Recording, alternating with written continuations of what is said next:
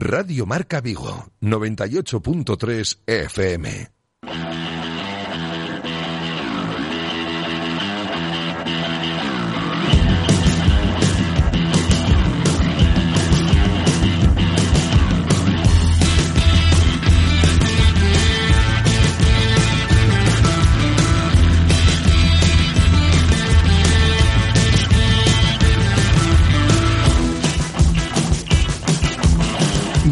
Marca Vigo. José Ribeiro.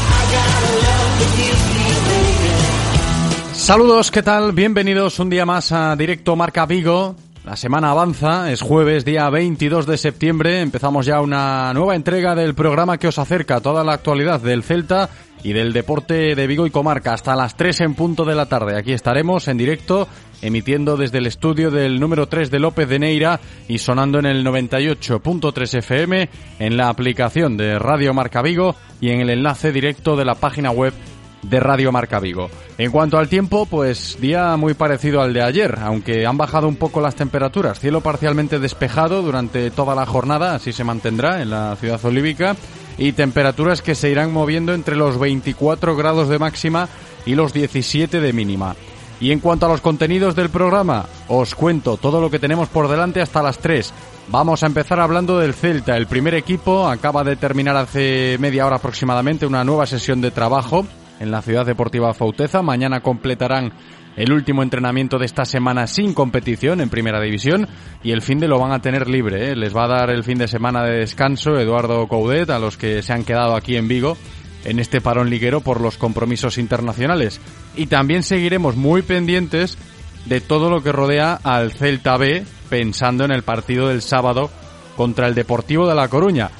Hoy podremos escuchar a un nuevo protagonista. Escucharemos luego en directo la rueda de prensa que va a ofrecer el capitán del Celta B, Iker Losada. En torno a la una y media nos han dicho que va a comparecer Iker Losada. Estamos pendientes para, insisto, luego escuchar esa rueda de prensa. Y antes de escuchar a Iker Losada, también os cuento que hoy se pasará por aquí una persona que dejó huella en el Celta y sobre todo dejó huella en muchos jugadores que ahora triunfan en Primera División. Y estamos hablando, insisto, del Celta B cuando él era entrenador del filial celeste, Alejandro Menéndez tenía a sus órdenes al famoso Panda Team. Borja Iglesias, Bryce Méndez, Kevin Vázquez, Iván Villar, Pape Cheik, Juan Hernández, Gusledes, Borja Fernández, Samu Araujo. En fin, una lista de jugadores que marcaron una época en el filial del Real Club Celta, a punto estuvieron de subir a Segunda División y como esta semana se está hablando mucho de Borja Iglesias y sobre todo aquí en Vigo del Celta B, pues hemos pensado en Alejandro Menéndez para que se pase por aquí unos minutos y rememorar con él aquellos tiempos donde el Celta B empezó a generar una expectación poco habitual en un filial. Después seguiremos hablando del Celta con tintes de análisis y de opinión en una nueva tertulia, escuchando a Moncho Catalina y a Santi Alonso. Y más allá de todo lo que tiene que ver con el Real Club Celta, tenemos la sección de ciclismo también preparada para el programa de hoy, como todos los jueves, no fallaremos a la cita con las bicicletas gracias a lo que nos aporta aquí cada semana Guillermo Janeiro, conductor de la sección, y el respaldo que tenemos de la Federación Gallega de Ciclismo. Protagonismo en el mundo del descenso, lo tenemos ahí el foco puesto, también la Volta a Galicia a ver cómo terminó todo, luego nos lo cuenta, como digo, Guillermo Janeiro. Después del ciclismo recibiremos al presidente del Real Club Náutico de Vigo, a José Antonio Portela, porque queremos conocer de primera mano cómo se está organizando todo de cara a una nueva edición de la regata Guardia Marina, ¿no? Y ese preciado busto que se le va a entregar al ganador. Hay una historia curiosa detrás del trofeo, ¿eh? de ese busto maravilloso que se le va a entregar al ganador de la regata Guardia Marina, como siempre. Es una regata, la Guardia Marina, que tiene sus peculiaridades. ¿eh? Luego lo vamos a comentar con José Antonio Portela. También vamos a retomar una historia en el programa de hoy que comentamos este pasado verano en directo Marca Vigo. Aquel niño del rápido de Bouzas que marcó un gol de chilena y que estaba nominado a los premios Golden Crack. Pues bien, Gaby, el niño que os decía, pues ha conseguido el segundo premio en esa gala de los Golden Crack celebrada en Madrid el pasado fin de semana y su padre nos ha dicho que esta historia trasciende más allá de un gol bonito. Luego charlamos ¿eh? con Francisco, el padre de la criatura, y con el protagonista también, con Gaby de nuevo, ¿eh? en esta bonita historia de los premios Golden Crack. Terminaremos el programa hablando de fútbol gaélico. Ya cuando nos estemos acercando a las 3 de la tarde hablaremos de fútbol gaélico porque me han dicho los del Club Keltoy que van a poner en marcha una campaña de captación de jugadores, así que luego se pasarán por aquí para explicarnos lo que necesitamos saber si nos apetece jugar al fútbol gaélico y qué novedades presenta esta nueva temporada. Con esto llegaremos a las 3. Ya os acabo de contar todo lo que tenemos por delante. A nivel de contenidos, así se formará el directo Marca Vigo de hoy, jueves 22 de septiembre. Y ahora os tengo que decir que voy a abrir la línea telefónica para regalar dos entradas dobles para ese Celta B Deport que se va a jugar el sábado en Abanca Balaidos. Ayer regalamos dos. Hoy tengo otras dos, dos entradas dobles. Quiero ganadores, ¿eh? los primeros en llamar se las llevan 986 43 68 38 986 43 68 38 entradas para el Celta B Deport del sábado después de la Publi. Espero charlar con los ganadores y todavía tenemos la publicación en el Twitter de Radio Marca Vigo habilitada, ¿eh? para que podáis seguir participando porque a través de Twitter también estamos sorteando entradas. Así que por diferentes vías podéis conseguir entradas gracias a Radio Marca Vigo y a todo lo que os ofrecemos, ¿eh? que gracias a a que el club está con nosotros y nos facilitan entradas, pues oye, que mejor que ofreceroslas a vosotros, ¿no? Así que suerte, los primeros en llamar se llevan entradas y también en el Twitter podéis conseguirlas. Si queréis participar en algún momento del programa, podéis hacerlo enviando notas de audio al WhatsApp de la radio, que es el 680-101-642. 680-101-642. Y, por supuesto, también os leemos en el Twitter, si nos escribís mensajes, ¿eh? que estamos activos ahí, arroba Radio Marca Vigo. Está atendiendo ya Andrés las llamadas, ¿eh? que están sonando los teléfonos, la gente quiere entradas. ¿eh? Yo me imagino que estáis intentándolo ahí, a ver si hay suerte. Y después de la publi, hablo con los ganadores. ¿Está preparado Andrés? Me da el ok desde la técnica. Yo solo espero que vosotros también lo estéis. Directo Marca Vigo. ¡Comenzamos!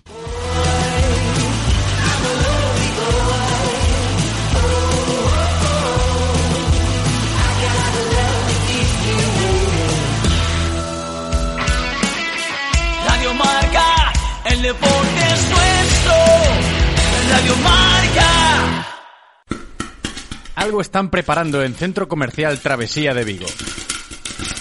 ¿Palomitas? Cuando un amigo te presta la caravana es un amigo para toda la vida. Fonso se la ha prestado a Javi para que vaya con su chica. Menudas vacaciones. Y es que cada uno vive la libertad a su manera. Tu enganche de remolque en Portavales. Y vive la libertad. Portavales, en Corucho, Vigo. Y si no, háblanos al WhatsApp. 619-702998.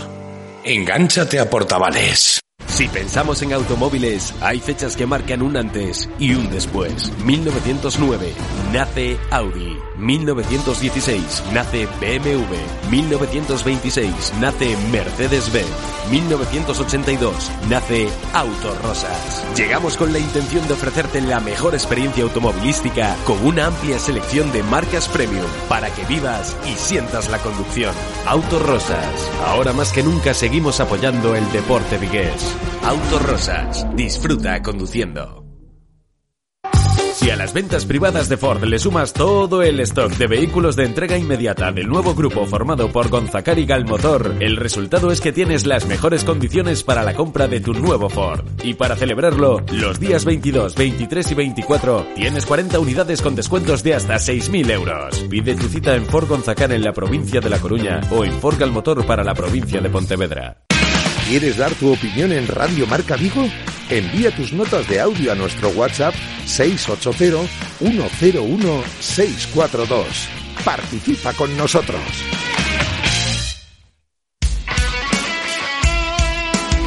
Radio Marca se emociona. Radio Marca.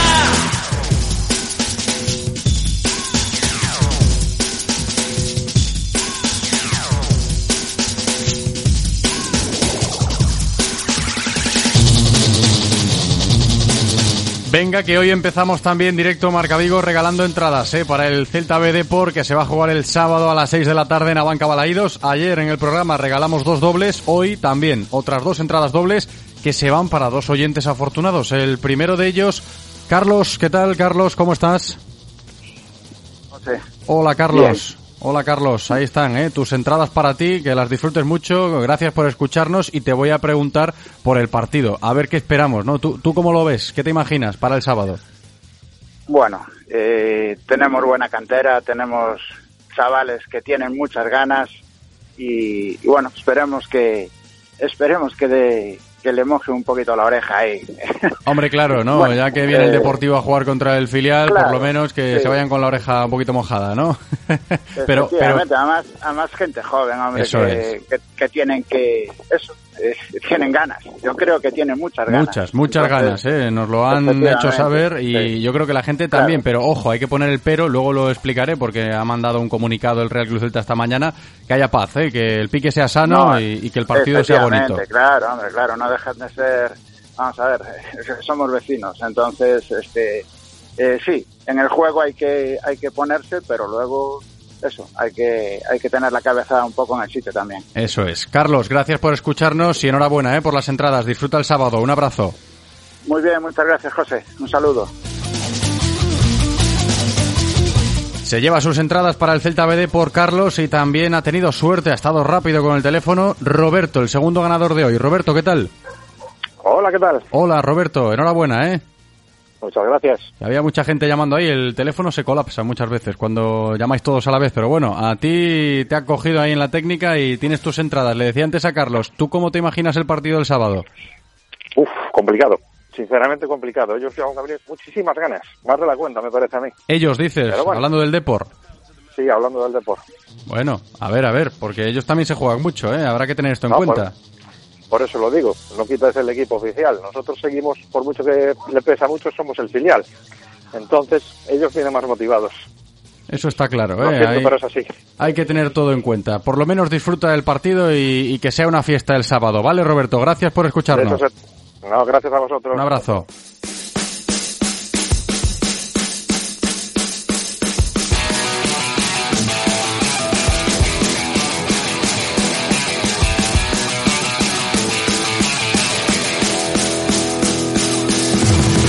Así da gusto empezar los programas, ¿eh? como ayer, hoy también, regalando entradas, charlando con nuestros oyentes, que esto lo hacemos entre todos. Claro, yo estoy aquí todos los días, de lunes a viernes, pero si no estáis vosotros al otro lado, esto no tendría mucho sentido. ¿eh? Y os agradezco de verdad que estéis atentos y que participéis cuando tenemos cositas para vosotros, ¿eh? como las entradas. Ya las hemos regalado todas, las que tenía yo aquí encima de la mesa para regalar en directo, pero hasta las 3 de la tarde me dicen que en el Twitter de la radio, en arroba Radio Marca Vigo, todavía se va a mantener esa publicación activa hasta las 3, insisto, para que podáis seguir participando, que a través de Twitter también vamos a sortear dos entradas dobles. Así que si no habéis tenido suerte vía telefónica, os invito a que os paséis por el Twitter de Radio Marca Vigo y que participéis por ahí. Y sobre todo también hay que tener en cuenta que la semana que viene, cuando vuelva la liga en primera división, el Celta jugará en casa otra vez contra el Betis y también tendremos más entradas para regalaros aquí en directo. Vamos ya con toda la actualidad del Celta, golpe de jueves. En clave primer equipo, poca historia, pero hay que recogerlo como todos los días. Entrenamiento matinal, hoy de nuevo empezaron a eso de las 11 en la Ciudad Deportiva Fauteza a ejercitarse a las órdenes de Eduardo Coudet sin los internacionales. Son cuatro, yo lo vuelvo a decir por si hay algún despistado. No está esta semana Strand Larsen, que está con Noruega, no está Renato Tapia, que está con Perú, no está Idú, que está con Ghana, y no está Luca de la Torre, que está con Estados Unidos. Ojo lo de Luca de la Torre, puede ser interesante ¿eh? de cara a las próximas tertulias porque en Estados Unidos es importante y tiene peso en la selección americana Luca de la Torre. En fin, que han terminado ya los jugadores del Real Cruz Celta el entrenamiento, mañana volverán a ejercitarse en sesión matinal y el sábado y el domingo van a descansar. Les da el fin de libre Eduardo Coudet a los que se han quedado en Vigo en este parón liguero y volverán al trabajo el lunes para preparar ya a conciencia el próximo compromiso de la Liga Santander, ese partido contra el Real Betis Balompié, fijado para el domingo 2 de octubre a las 4 y cuarto de la tarde en Abanca Balaidos.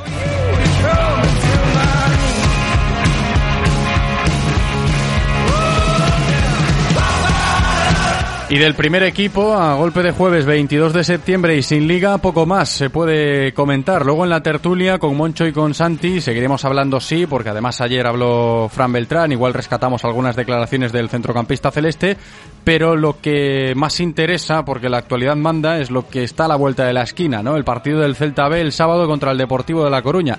Y os decía esto en la intro, como se está hablando tanto estos días aquí en Vigo del Celta B y de ese partido contra el Depor, también de Borja Iglesias por la convocatoria del ex del Real Club Celta, canterano celeste en la selección española, ¿no? Llamó a Borja Iglesias Luis Enrique, no llamó a Yago Aspas, bueno, en fin, se ha hablado mucho de Borja, se está hablando mucho del Celta B y hemos pensado, claro, como se está hablando de estos dos asuntos, seguramente una persona pueda compartir con nosotros experiencias relacionadas tanto con Borja Iglesias como con el Celta B. Entrenó a un gran Celta B allá por el año 2017, Alejandro Menéndez, mucho talento en ese filial del Real Club Celta, Borja Iglesias, Bryce Méndez, Kevin Vázquez, Pape Cheik, Iván Villar, en fin, decíamos antes que empezó a, a generar mucha expectación, ¿no? El Celta B, más de lo habitual en un filial, por aquel entonces, cuando dirigía el equipo Alejandro Menéndez. Y hoy está con nosotros. Alejandro, ¿qué tal? ¿Cómo estás? Hola, buenos días. Muy buenas, bienvenido. eh, muchas gracias. Encantado ¿eh? de que Eh, estés con nosotros, Alejandro, y gracias por atendernos para echar un poquito la vista atrás, ¿no? Fueron buenos tiempos aquellos, ¿eh, Alejandro? Sí, sí, fueron muy buenos tiempos. Eh, la verdad que, bueno, eh, hay veces que en el fútbol, desde el punto de vista del entrenador, pues eh, uno siempre está, entre comillas, sufriendo, ¿no? Eh, Si no son los resultados es un, un poco también por el juego, sino, bueno, por, por lo- la dificultad que tiene hoy en el fútbol de, de competir. Y la verdad es que echas a mirar atrás y, bueno, pues aquel fue un momento estelar, ¿no?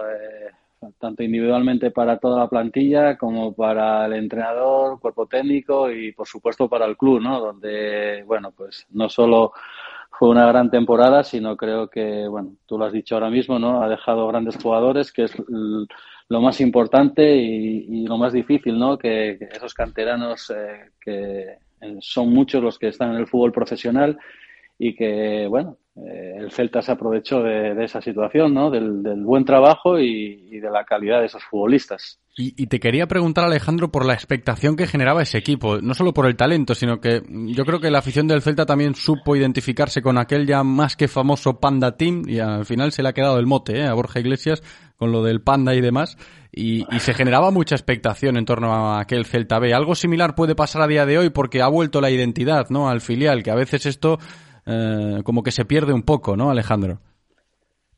Sí, sí, es así. El fútbol actual, pues bueno, solo, solo va con la directa, ¿no? de los resultados.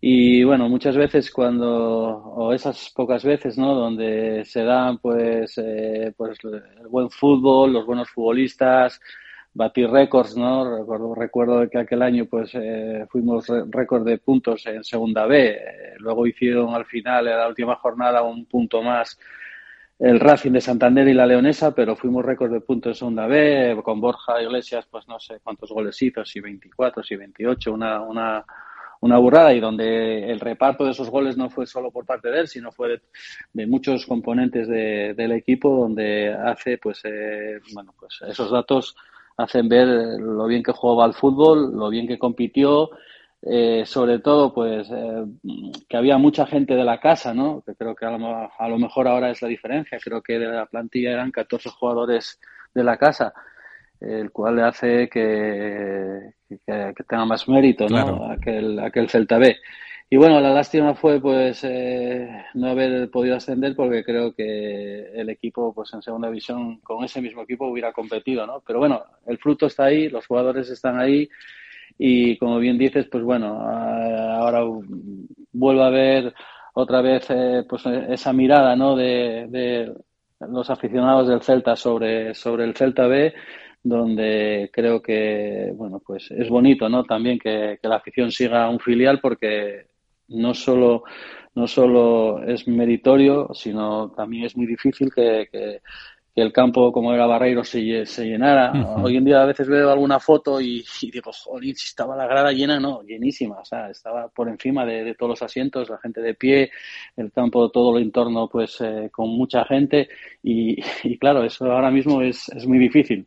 Por lo tanto, pues bueno, a ver si este año pues el Celta B pues eh, sigue consiguiendo esas cosas que, claro. que hacen que, un club pues eh, sea importante a nivel de cantera. Hombre, es que el listón de aquel Celta B está muy alto, pero sí que es cierto que la gente se volcó por aquel entonces porque había mucha gente de casa, ¿no? Estaba Borja Iglesias, estaba Bryce Méndez, estaba Kevin, estaba Iván Villar, estaba Samu Araujo, estaba Borja Fernández, mucha gente de la casa, ¿no? La, la afición se identificaba y ¿por qué no? Soñar, ¿no? Con que el filial del presente, el Celta B de este año, con Miguel Rodríguez, con Gabriel Veiga, con Carlos Domínguez, con Iker Losada, con Lauti, con Tincho, con gente de casa también, pues pueda despertar un sentimiento similar. Te quiero preguntar también, Alejandro, por lo que sientes tú al ver a día de hoy a Borja Iglesias en la selección, a Bryce Méndez jugando en Europa League, etcétera, ¿no? Que para ti esto tiene que ser un orgullo. Sí, sí, es eh, más que un orgullo, ¿no? Es una satisfacción, ¿no? Eh, efectivamente, el tener muchos jugadores en primera división, como son estos que has nombrado tú, donde, bueno, día a día, pues ves que me hacen muchas entrevistas, ¿no? Pues eh, todavía hace dos semanas con Bryce y, bueno, pues ves que, que, es un, un elogio, ¿no? el estar ahí, el poder hablar de ellos, ves que está en en, toda la dimensión del fútbol de top, ¿no? El fútbol de, primera división, que son, aún estando ahí, no solo eh, están en la categoría, sino que son jugadores importantes para la selección, como es el caso de Borja. Y bueno, pues para un entrenador quizás pues es lo máximo, ¿no? Más que ganar dinero, que tener un contrato, más que tal, el haber estado muchos años en formación, hace que ese sea el mayor premio, ¿no? Sobre todo, bueno, donde ves que los jugadores, pues también en muchos momentos, pues te nombran y eso, eso hace que, sean como tus hijos, donde dicen, joder, mi padre es el mejor, ¿no? Pues claro, sí, no, no, como se dice así, le cae la baba, ¿no?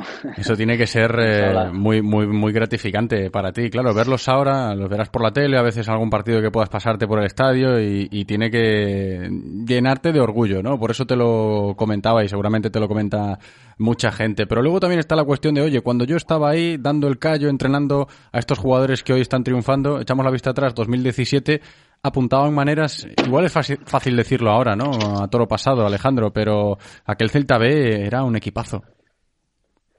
Bueno, yo cuando llegué en la temporada anterior, a mitad de temporada, recuerda que el equipo era penúltimo, era último, eh, con casi los mismos jugadores, ¿no? Donde era una cosa poco entendible que Borja Iglesias pues casi no hiciera goles, donde había eh, mucha desconfianza en jugadores que prometían mucho y bueno, esa media temporada creo que fue muy importante, ¿no? El equipo fue recuperando pues esa confianza, los jugadores fueron encontrándose a sí mismos, fuimos haciendo un equipo donde salimos muy rápido de esa zona de descenso, donde sabes que es muy difícil en estas categorías salir de ahí, ¿no? Sobre todo ya en febrero, en marzo. Y yo creo que ahí pues eh, fue un hilo, ¿no? Eh, el año siguiente fue un hilo del año anterior, fue una progresión constante donde eh, empezaron a aparecer pues eh, lo que todo el mundo entendía que tenía que haber sido, ¿no? Ese Borja Iglesias que podía llegar al primer equipo, ese Bryce que del juvenil muy talentoso pero poco competitivo, pues logra pues ir haciéndose no solo a la categoría, sino a, también pensar que puede llegar al mundo profesional y bueno, pues así muchos futbolistas, ¿no? Donde el mismo Kevin que, bueno, pues eh, creo que es un referente de la cantera, ¿no? Como a base no solo de calidad o de goles se llega a un primer equipo, sino a base de trabajo, de, de muchas dificultades, de lesiones, de, de incluso pues de competitividad interna, donde todos los años tenía un lateral que venía de afuera y él era fue capaz de hacerse con, con, el puesto y llegar al primer equipo y estar ahí pues ahora mismo eh, compitiendo con, con, el capitán del equipo que es Hugo Mayo, ¿no? Por lo tanto, pues eh, nos encontramos pues eso, ¿no? Con, un, con la historia, ¿no? Con, con un equipo que, que es muy difícil de superar, un equipo que, como te he dicho antes, ha conseguido eh, muchas metas, donde, donde es una pena que, que, no muchos que están en el fútbol profesional no estén en el Celta, porque eh, creo que si se hubiera continuado confiando en ellos, pues, pues estarían en el primer equipo, ¿no? Dándoles, bueno, pues muchas cosas, no solo no solo pues capacidad para jugar en primera división, sino también conseguir metas mejores. Eh, si haces goles, pues haces puntos, si haces puntos, pues estás mejor clasificado. En el caso de Borja o del mismo Bryce, como este verano se decidió traspasarle, pues eh, son jugadores, pues bueno, que están en la selección y que creo que poco más hay que decir, ¿no? Eh, que serían muy aprovechables en un Celta donde pudiera estar mucho mejor. Y del presente, Alejandro. Claro, no, evidentemente sí, que el futuro para, para todos es incierto, pero para la gran mayoría de, los jugadores de aquel Celta B fue bueno, algunos más que otros, lógicamente. Llama la atención lo de Borja Iglesias, Bryce Méndez, Kevin, los más destacados, pero eh, buenos jugadores. Manejaba Alejandro Menéndez, Menéndez en esa plantilla. Y te decía lo del presente ahora, claro, pensando en el partido del sábado, contra el Deportivo de La Coruña, eh, Celta BD por eh, cuanto menos eh, extraño, pero bueno, habrá que habrá que también llevarlo, como decíamos antes, ¿no? Que igual puede haber semejanzas en aquel Celta B glorioso de Alejandro Menéndez con el del presente. Te agradezco mucho estos minutos de radio, eh, Alejandro, que hayas compartido experiencias con nosotros y espero que la próxima vez nos atiendas como siempre tan amablemente. Un abrazo grande, Alejandro Menéndez. A vosotros, gracias.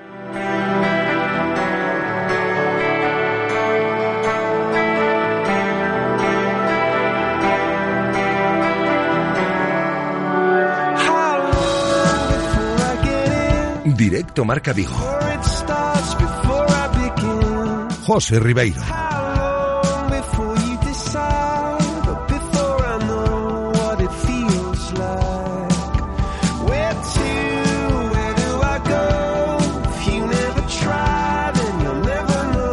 La verdad que un gusto, ¿eh? Hablar con Alejandro Menéndez de aquella época, porque si hablamos del Celta B, y esta semana se está hablando mucho del Celta B, yo recuerdo de manera muy gratificante aquellos tiempos, ¿eh? aquel Celta B de la 16-17, ¿eh? aquel Panda Team, Alejandro Menéndez era el entrenador y Alejandro Menéndez supo sacarle el máximo partido por aquel entonces a una generación de jugadores que ya prometía y fijaos dónde han llegado, ¿no? Borja Iglesias, Bryce, Kevin, Iván Villar, etcétera. Y claro que hay que pensar en el presente, ¿no? Porque, ¿por qué no? Y valga la redundancia, ¿no? De términos, ¿por qué no ilusionarse también con el Celta B de esta temporada como ya lo hicimos por aquel entonces, ¿no? Con el Celta B de Alejandro Menéndez que tenemos que seguir hablando del Celta B porque estamos muy pendientes de la rueda de prensa que va a ofrecer en breve ya en unos minutos el capitán del filial celeste. Me dicen que ya están preparando todo en la sala de prensa, prueba de micros y demás, así que dentro de muy poquito ya podremos escuchar aquí en directo, en directo Marca Vigo, al capitán del Celta B. Va a hablar Iker Losada, como también lo hizo Sergio Barcia esta semana, todo con la mente puesta todo con vistas al partido del sábado, ¿eh? al partido del sábado contra el Deportivo de La Coruña, que para los chavales del Celta B es un encuentro muy ilusionante y más a los de casa. Acierto también hay que decirlo, ¿eh? del Departamento de Comunicación del club, del Real Club Celta, organizando varias ruedas de prensa esta semana con los jugadores de la cantera del Real Club Celta que son de casa para que puedan ellos exponer públicamente y que la afición también nos pueda escuchar lo que sienten, ¿no? Antes de enfrentarse al eterno rival, al Deportivo de La Coruña. Le damos unos segunditos a Iker Losada y enseguida establecemos esa conexión con la sala de prensa para escuchar al capitán del Celta B.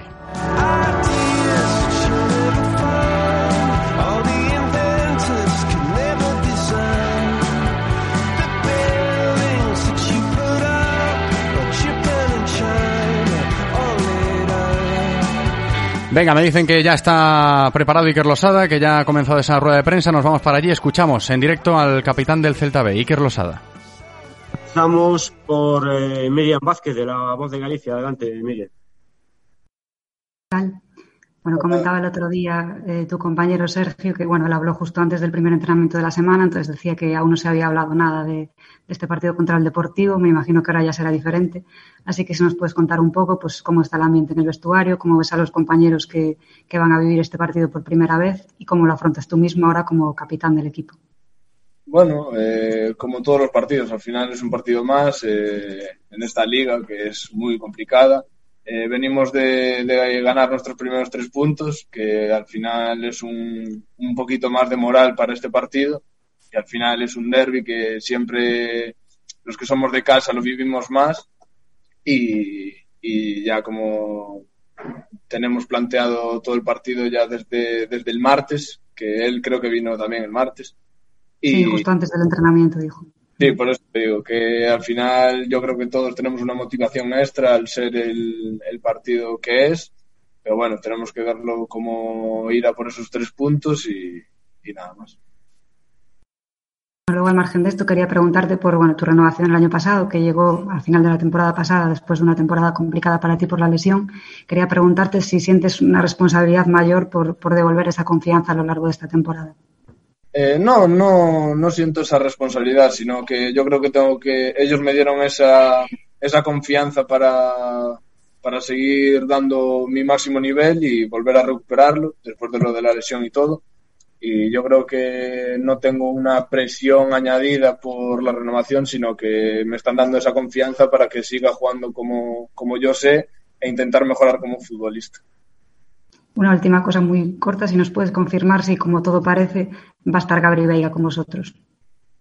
Pues no te sé decir porque ni nosotros lo sabemos ni, ni bueno, eh, hasta el mañana o sábado no vamos a saber nada no te puedo Pero entrenando sí que, entrenando sí que está o no. Bueno, pues nosotros no. bueno, vale, vale. Pues nada, muchas gracias, Iker. Muy, mucha suerte para el sábado. Muchas gracias. Gracias, Miriam. Eh, Julio Bernardo, Faro de Vigo. Hola, ¿qué tal? Buenos días, Iker. Eh, ayer oímos al capitán del Depor, a Fran Bergantiños, que como coruñés, para leer a pues muy triste eh, tener que jugar el, derby con el, con el filial del Celta. No sé a vosotros, como jugadores del, del filial del Celta, qué os supone eh, jugar este mismo derby con el primer equipo del Deportivo. No sé si es al contrario que, que a él. Bueno, no sé cómo se sentirá él. Yo, en mi caso, tengo una ilusión tremenda por jugar un derby. Eh, al final, yo creo que ya la ilusión, ya no solo mía, sino de toda la afición de jugar un, un Celta Deport debe de ser espectacular y, y, más si jugamos en casa, en Balaídos con nuestra gente, va a ser un espectáculo.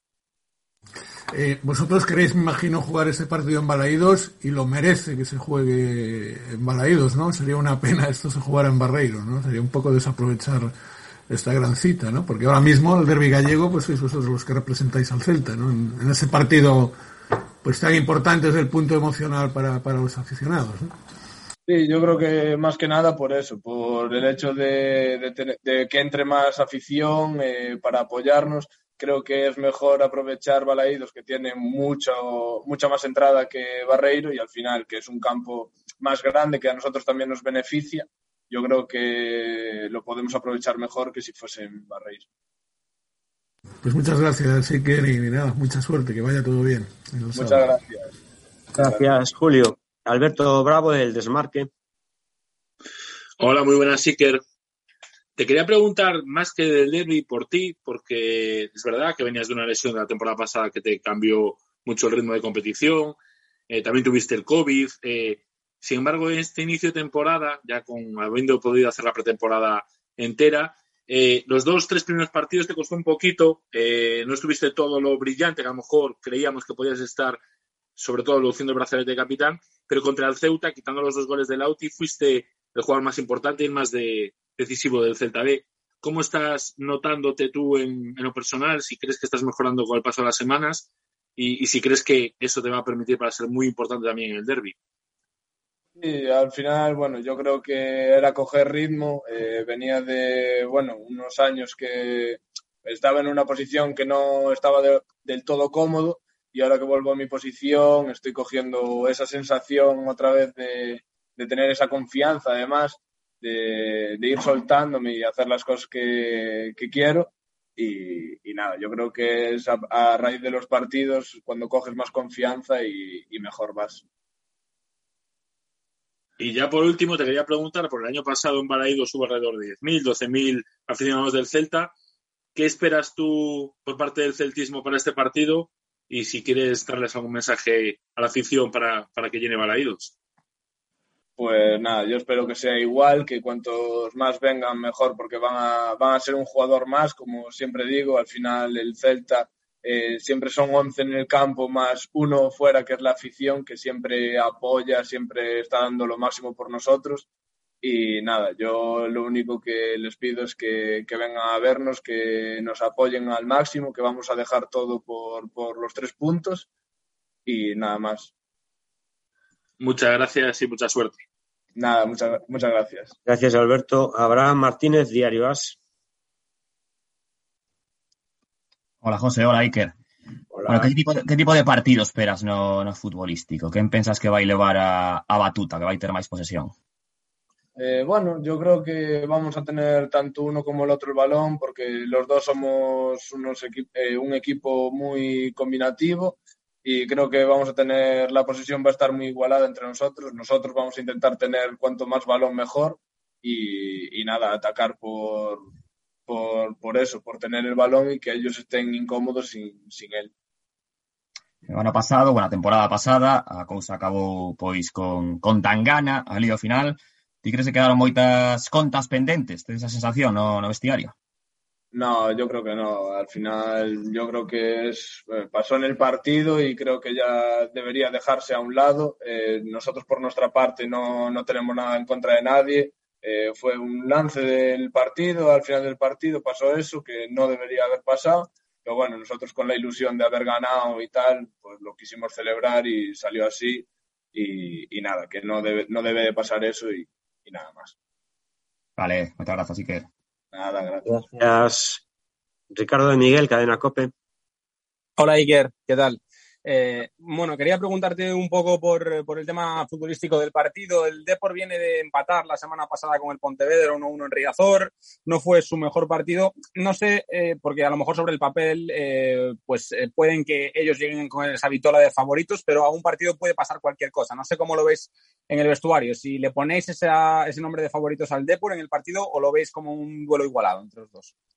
No, yo creo que es un duelo igualado. Vamos a estar los dos, ya te digo, como dije antes, la posición va a estar repartida entre los dos. El que tenga más balón va, va a disfrutar más, el otro va a sufrir un poco más porque somos los dos equipos así. Y nada, yo creo que es un partido muy igualado, que cualquiera se puede llevar para, para los tres puntos para casa o el punto, esperemos que sean los tres. Y nada, con, ya te digo, una ilusión tremenda de poder jugar y, y dar lo máximo y desde lo personal, un poco lo emotivo, no sé, eh, es difícil de imaginar, ¿no? Pero ¿qué supondría para ti marcar el gol de la victoria, por ejemplo, en el partido de, de, este fin de semana? Pues ya te digo, una ilusión ya solo con jugar ya sería increíble, pues si metemos, bueno, con jugar y con ganar, y ya si meto yo el gol de la victoria, pues imagínate, no, no duermo en tres días. Pero bueno, ahora dejémoslo para el sábado y que, y que pase lo que tenga que pasar. Gracias, suerte. Nada, gracias. Gracias, Roberto Carlos Carballo, de Radio Galega. Eh, hola, Iker, que tal? Eh, falaba antes de, de xogar en Balaídos. Ademais va de se estrear céspede. Que vos contan de como está o céspede? Contades que vai a aguantar ben, porque están poñendo prácticamente a última hora. Que non pudestes adestrar, pero como se pode xogar este partido con este céspede novo? Vos que tedes experiencia un pouco en calzar as botas, que consillos vos dan de cara a este partido? No lo sé, la verdad. Yo siempre juego con goma porque aluminio no, no me adapto y lo, el consejo es que en el calentamiento sobre todo se, se preparen para lo que pueda ser, porque puede ser un césped que se levante mucho, un césped que esté espectacular y no pase nada. Eh, no se sabe, a día de hoy no, no sabemos lo que puede pasar y, nada, yo espero que el sábado el césped esté perfecto y que no haya ninguna ninguna, bueno, no sé cómo decirlo, que no haya nada que, que moleste al partido. Eh, falabas antes de que sería motivo marcar un gol, pero xa supoño será motivo ser capitán do Celta, estar nesa foto protocolaria previa dun partido así con tanta xente, non? Un momento soñado. Sí, como dije antes, ya solo con jugar, que bueno, no sabemos nada, pero solo con jugar ya, ya es una ilusión tremenda con toda esa gente, toda la afición de lado nuestra eh, apoyándonos, eh, yo creo que va a ser espectacular. E unha última cousa, porque o club facía público esta mañá un comunicado no que pedía respeto, armonía e sobre todo que se echa unha grande festa do fútbol galego. Supoño que dentro do vestiario pediréis eso mesmo, non? Claro, al final yo creo que lo que pasó el año pasado, eso no puede pasar. Tenemos que, que disfrutar tanto nosotros como ellos, tanto la afición eh, de uno y de otro equipo, creo que lo bonito es eh, el disfrutar de un partido tan, tan bonito como es un derbi, un derbi gallego y, y más si lo hacemos de cara al público. Vale, gracias. Nada. Muy bien, pues eh, hasta aquí, la rueda de prensa de Iker Losada. Muchas gracias a todos. Eh, mañana nos vemos con Claudio Giraldez. Saludos, hasta luego.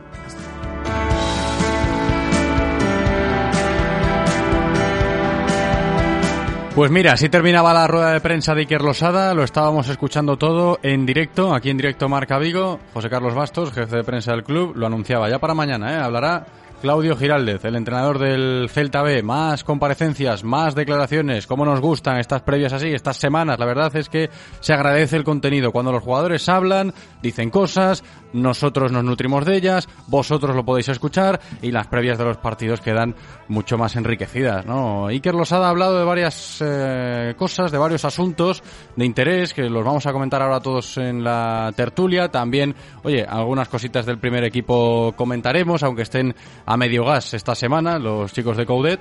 Pero bueno, ya sabéis que lo más importante es el Celta B esta semana.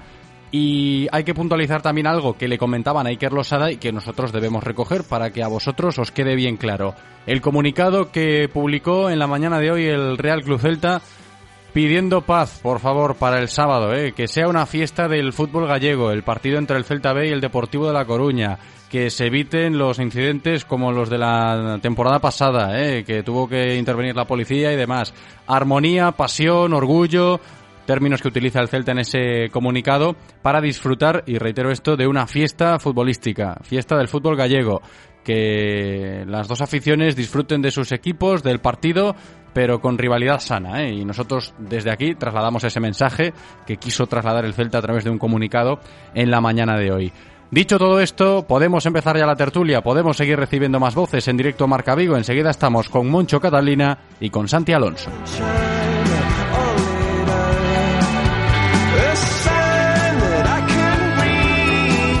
Moncho Catalina, empiezo contigo. ¿Qué tal, Mon? ¿Cómo estás? ¿Qué tal, José? Buenas tardes. Muy buenas, bienvenido. También está por aquí hoy con nosotros, compañero de Atlántico Diario, Santi Alonso. ¿Qué tal, Santi? Muy buenas, ¿qué tal? ¿Cómo estáis? Todo en orden, después de haber escuchado a Iker Losada. Antes estábamos charlando también con Alejandro Menéndez, un tipo que dejó huella en el Celta B no hace mucho. Y es lógico, ¿no? Que el aficionado del Celta esta semana esté muy centrado en ese partido del filial contra el Depor el sábado. Moncho, empiezo contigo. Sí, claro, sobre todo porque hemos tenido la gran suerte, diría yo, de que no coincida con, con partido, con partido por, por, por partido del primer equipo por compromiso internacional, ¿no? Esa es la parte negativa de que no podemos resarcirnos de estas derrotas del Celta eh, este fin de semana, pero bueno, la parte positiva es que en esta ocasión van a ir los cinco sentidos del celtismo y del entorno del Celta al, al derby, ¿no? Al, al partido del filial contra el, contra el eterno rival. Bueno, es un partido que yo creo que va a presentar muy buena entrada a Balaídos, que se dan todos los condicionantes para que, eh, bueno, pues se pueda acercar la mayor parte de la gente posible y también, por supuesto, eh, gente de Coruña y que se viva un derby pues lo más mm, pacífico y lo más eh, bueno sensato posible por parte de las de las dos aficiones porque al final bueno es lo, es lo interesante no que no sucedan eh, cosas como otros años donde hubo enfrentamientos en en los aledaños de Balaídos en, en, horas anteriores y que todo discurra con, con tranquilidad y sin, y sin uh -huh. demasiada crispación. Sí, y de ahí lo que dice Moncho Catalina, que yo lo comentaba antes y lo ha recogido ya todo el mundo desde que el Celta lanzó el comunicado por la mañana, de ahí esas reflexiones, ¿no, Santi? De que, oye, el club ha decidido dar el paso para que la gente tome conciencia de ello y que el sábado se pueda disfrutar del derby o nuevo derby, como se le ha llamado, pero sin incidencias. Sí, pero eso yo creo que mm, debemos concienciarnos todos y los primeros los protagonistas. Es eh, por tristeza es bastante fácil hacer un comunicado previo y hacer eh, peticiones previas o deseos previos y después durante o al final de los derbis eh, tener conductas que no ayudan en ese sentido. Yo creo que hay que concienciar no solo, obviamente, a los aficionados, que en principio y en los últimos años no ha habido grandísimos problemas en ese sentido, pero también hay que concienciar, bueno, obviamente a los entrenadores, hay que concienciar a los clubes y hay que concienciar a los jugadores.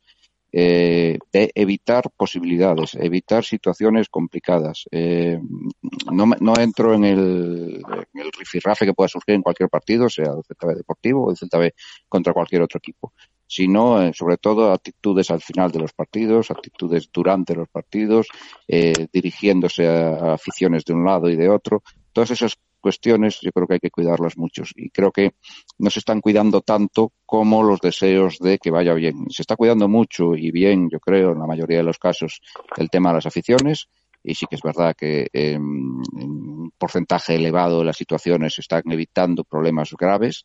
Eh, obviamente es imposible evitarlos todos si la gente va a conciencia a crearlos, pero se están intentando evitar y en ese sentido se está trabajando bien, yo creo que desde hace años. Creo que hace falta también una concienciación, sobre todo en tema de jugadores, en tema de entrenadores, todo esto que incluso se vivió el año pasado en el derby que se vivió en Balaídos, el final no fue absoluto eh, feliz en ese sentido y yo creo que en eso sí que debe de tener mucho cuidado el club, que, que me parece muy bien que dirija esos mensajes hacia la afición y hacia afuera, pero que también los dirija hacia adentro, los dirija hacia sus jugadores, hacia sus entrenadores y hacia claro. la gente que al final está, está, actuando y que son los que mmm, tienen más relación directa con las aficiones y saben que pueden provocar ciertas situaciones con las aficiones con los rivales. Entonces, cuidar un poquito eso para que el sábado sea un partido perfecto.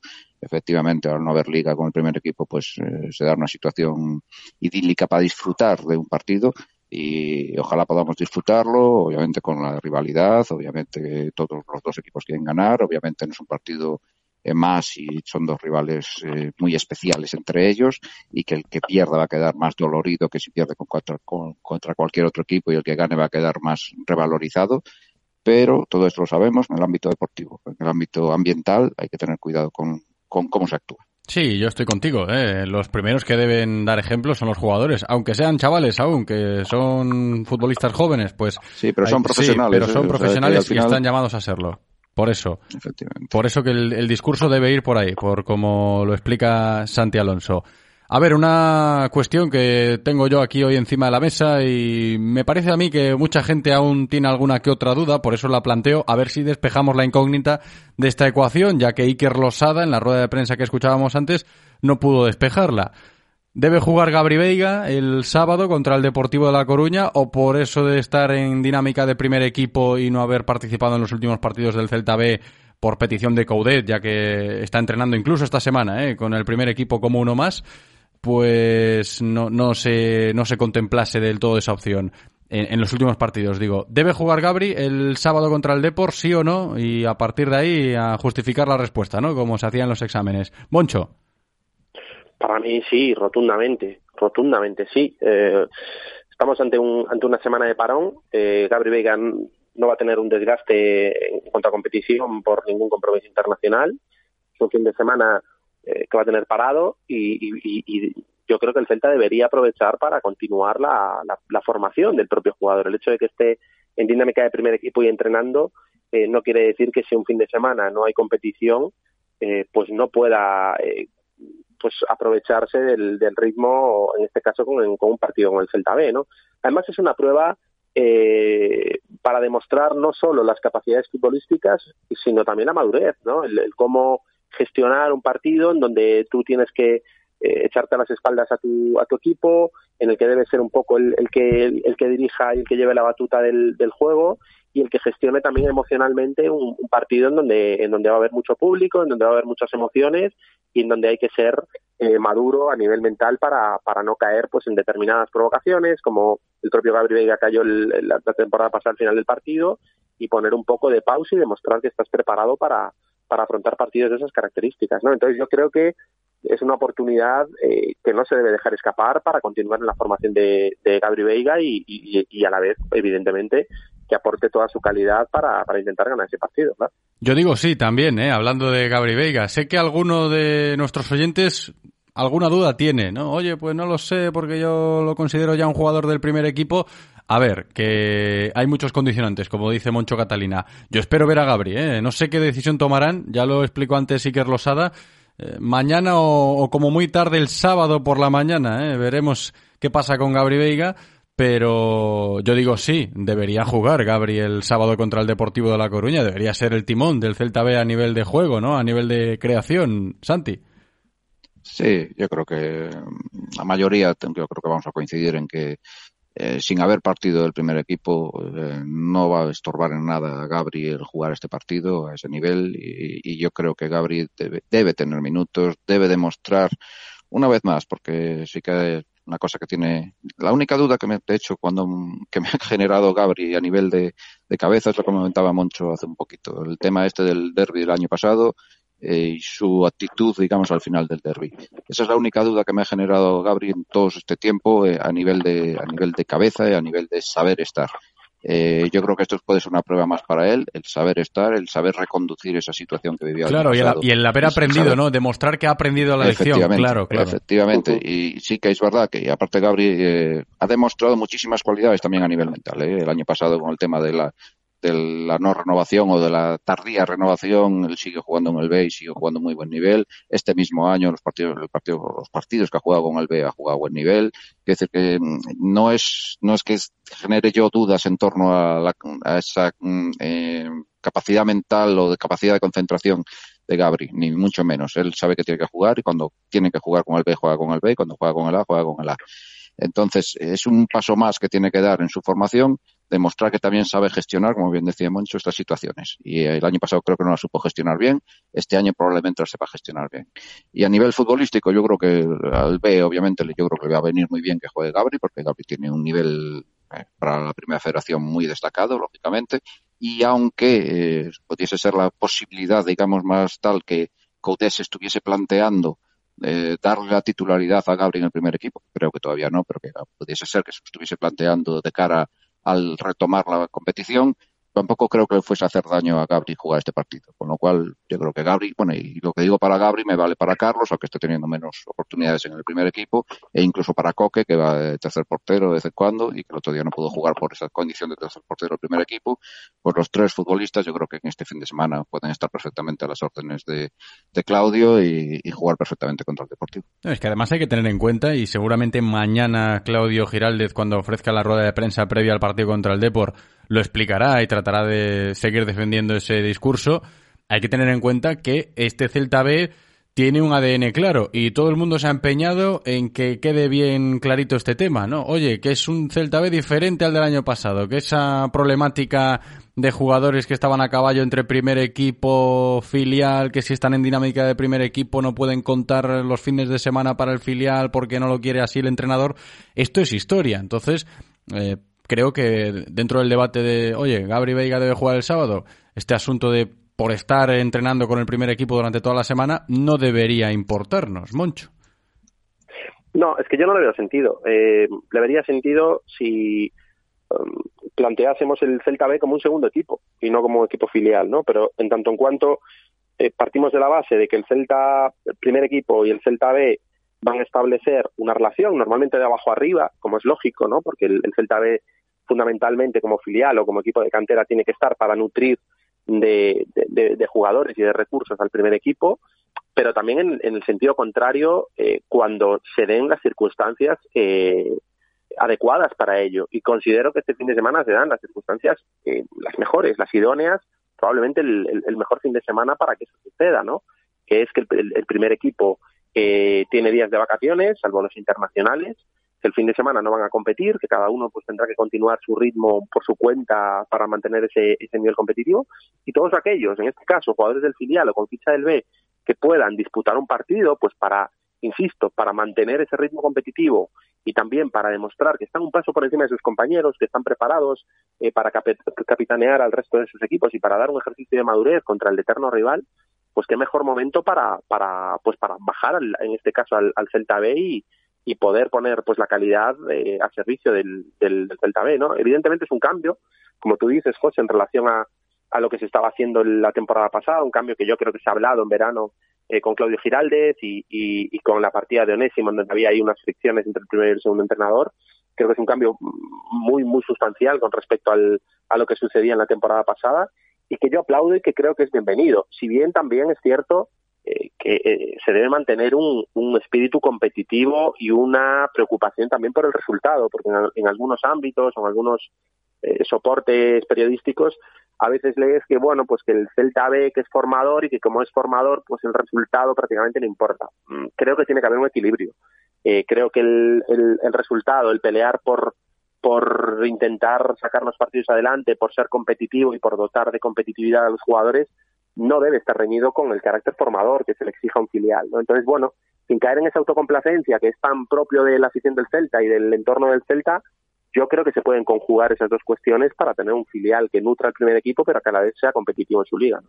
Que además siempre lo hemos dicho, ¿eh? y yo de los primeros en argumentar este tema, sobre todo la temporada pasada cuando existía tanta problemática que a mí me costaba entender porque de toda la vida cuando un jugador de un equipo B destacaba por encima del resto, entrenaba durante la semana con el primer equipo por si el entrenador del primer equipo necesitaba echar mano de él porque lo considera apto y en caso de que eso no, no sucediese, bajaba sin problemas a jugar con el B el fin de semana, aunque no estuviese entrenando con el B durante el resto de la semana. Yo no lo entendía mucho, parece que este año eso ha cambiado ya rotundamente porque lo han tratado de comunicar por activa y por pasiva desde que ha llegado Claudio Giraldez, lo ha demostrado con las alineaciones en las primeras jornadas de Primera Federación y por eso lo de Gabri Veiga no debería ser una excepción, ¿no? Que está en dinámica de primer equipo, que ya empieza a ser importante para Coudet en estos primeros compases de temporada en primera división, que esta semana incluso eh, con el Depor a la vuelta de la esquina, Gabri ha estado entrenando con Yago Aspas, con Hugo Mayo, con el primer equipo y no con el B. Sí, pero no debería ser, insisto, un impedimento para que juegue el sábado en la banca Balaídos, además de titular, contra el Deportivo de La Coruña, el jugador de Porriño. Y cerramos el tema, Santi. Sí, el único problema, o si queremos verle un problema esto, lo tiene Claudio, que es eh, que va a tener que retocar su equipo. Eh, en el último partido ya contra el Ceuta ya varió bastante. Obviamente el tema de los resultados pues siempre pesa y entonces varió bastante el equipo. Incluso si no me parece cinco o seis jugadores debutaron como titulares con el Celta B en el último partido en Ceuta. Se ganó, se consiguió esa victoria que era necesaria sobre todo a nivel de tranquilidad y te da tranquilidad también para afrontar el derby de hoy. Entonces, que, a nivel competitivo, puramente competitivo, sí que es verdad que a lo mejor eh, Claudio o cualquier entrenador diría, oye, pues este equipo me ha conseguido la primera victoria, voy a repetirlo en esta otra para que vaya cogiendo confianza y que el equipo vaya rodado. Pero claro, estamos hablando de que este no es un equipo normal, que es un filial. Al tener el tema del filial, pues tienes que variarlo y tienes que meter a Gabri. Yo creo que meter a Gabri nunca sería, eh, incluso a Carlos, nunca sería eh, rebajar el nivel del equipo, sino todo lo contrario. Con lo cual, eh, Claudio sabe que tiene estas, eh, estos pormenores al ser un filial del equipo, lo ha aceptado desde el primer día, incluso lo valora, incluso lo pone lo pone como una virtud más que como un defecto o como algo positivo más que algo negativo. Oye, pues ahora mismo si tiene esta posibilidad de que Gabri te dé ese plus de, calidad contra el Deportivo, pues perfecto y, ya llegarán partidos en que a lo mejor Gabri no pueda estar y que puedas darle minutos que es algo que también está haciendo mucho. Está, la verdad es que en el filial se está contando con mucha gente, obviamente muchos canteranos, también gente de fuera está empezando a entrar también un poquito, de los que han llegado en este verano, que han sido muchos menos que en otros, en otros veranos precedentes, pero también los hay. Y esa, esa, esa mezcla entre unos y otros parece que está funcionando bien. Sí que es cierto que a nivel de resultados le costó, pero con, el Ceuta ya, ya estamos un poquito más tranquilos todos pues oye, eh, asumir que el filial es un filial, asumir que a lo mejor con, no pasaría con Onésimo, Onésimo le daría continuidad a que ganó el último partido, pero en este caso, pues nosotros queremos, porque confiamos en que eh, Gabri se siga formando, confiamos en que Carlos se siga formando, confiamos en que Coque se siga formando, y así varios futbolistas, pues oye, tener en cuenta eso. Incluso creo que se ha demostrado este fin de semana pasado, porque eh, incluso la situación de, de, de, Fran López, si no me equivoco, que bajó al, uh -huh. Celta C directamente y empezó a jugar con el Celta C. Es decir, hay situaciones que se van dando con ciertos futbolistas para que vayan entrando en dinámicas de su equipo. En este caso, el equipo de Gabriel, aunque todos veamos que tiene posibilidades y que tiene calidad para estar en el primero, pero su equipo es el filial si el filial tiene un partido importante y Gabri está disponible, yo creo que Gabri tiene que jugar. Sí, aparentemente no hay dudas ¿eh? con este tema, pero bueno, había que lanzar la cuestión porque tampoco supo despejar la incógnita Iker Losada en la rueda de prensa que escuchábamos antes y alguno aficionado tenía la duda. Nosotros, ya nos habéis escuchado, no la tenemos, debe jugar Gabri Veiga el sábado contra el Deportivo de La Coruña. Mañana seguimos indagando en este tema de Onovo Derby, del Celta B contra el Depor, pero para encarar la recta final de la tertulia, chicos, un poquito de primer equipo, que está la cosa así a medio gas. Yo decía antes, esta semana no hay partido, el fin de primera división. Hay gente que está fuera, cuatro jugadores internacionales, los entrenamientos lógicamente no son como los de una semana de competición, van a tener el fin de semana de descanso y bueno, por lo menos se puede celebrar que Gonzalo Paciencia ya está prácticamente recuperado, no con el alta médica, pero sí ya entrenando al mismo ritmo de sus compañeros, ya ayer lo hizo y hoy por la mañana lo vimos de nuevo, ¿eh? Gonzalo Paciencia entrenar como uno más a las órdenes de Caudet y quieras que no, para cuando vuelva a la liga, oye, tener un efectivo más en ataque recuperado, va a ser bueno eso, ¿eh, Moncho? Sí, a ver, estos periodos de impas pues eh, contribuyen a eso, ¿no? A que, a que el tiempo corra en favor de los lesionados para, para recuperarse y para, y para ir ganando, eh, bueno, pues seguridad también en los entrenamientos y, poder acoplarse cuanto antes en, la dinámica del primer equipo. Pero bueno, es cierto que esta época lo idóneo es eh, pues afrontarla habiendo, habiendo ganado el último partido, ¿no? Evidentemente. Eh, habíamos empezado más o menos bien el, campeonato, sobre todo esas sensaciones del segundo tiempo contra el Cádiz, eh, pero no hemos sido capaces de refrendarlo en, en, esta, en esta parte del calendario que si bien es cierto es, es, muy dura, ¿no? Estamos en mitad de una tormenta prácticamente, después de haber ido al, al Metropolitano y, y a Valencia, que creo que este año el campo de Mestalla va a ser un campo muy complicado porque el Valencia tiene muchísimo más muchísimo más pozo bajo mi punto de vista que, en años anteriores. Y ahora pues nos viene el Betis que está imparable eh, que está tremendo está luchando prácticamente con los corosos del, de, la, de la liga. Y luego vamos a Barcelona estamos en mitad del estamos en un oasis en mitad del con el barco medio medio tocado y, tenemos que afrontar la segunda parte de la travesía no entonces bueno eh, tenemos un, un rédito de puntos que nos mantienen más o menos en mitad de tabla baja eh, y que nos permite, pues bueno, tener tranquilidad para afrontar esos partidos y afrontar estos días de, de bueno, pues de compromisos internacionales sin urgencia, ¿no?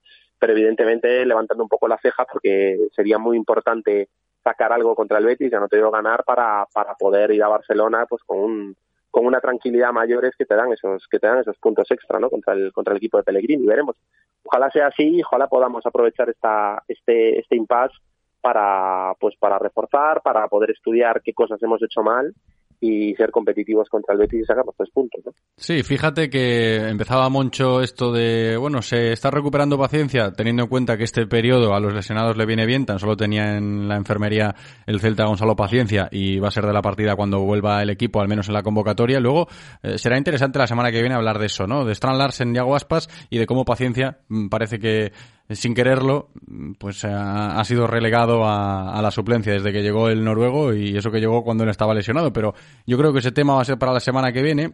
Ahora la gente yo creo que está también pensando un poquito en cómo está afrontando el Celta este parón de liga, ¿no? Después de ese mal sabor de boca que dejó el partido de Mestalla. Y enseguida voy contigo, Santi, porque creo que merece la pena, ya que estamos hablando de esto, rescatar lo que dijo ayer Fran Beltrán en la rueda de prensa que ofreció el centrocampista del Celta en el Ecuador de la semana, tratando de analizar, en palabras, insisto, de Fran Beltrán, cómo se ha ido ¿no? el Celta a este primer parón liguero. Escuchamos a Fran.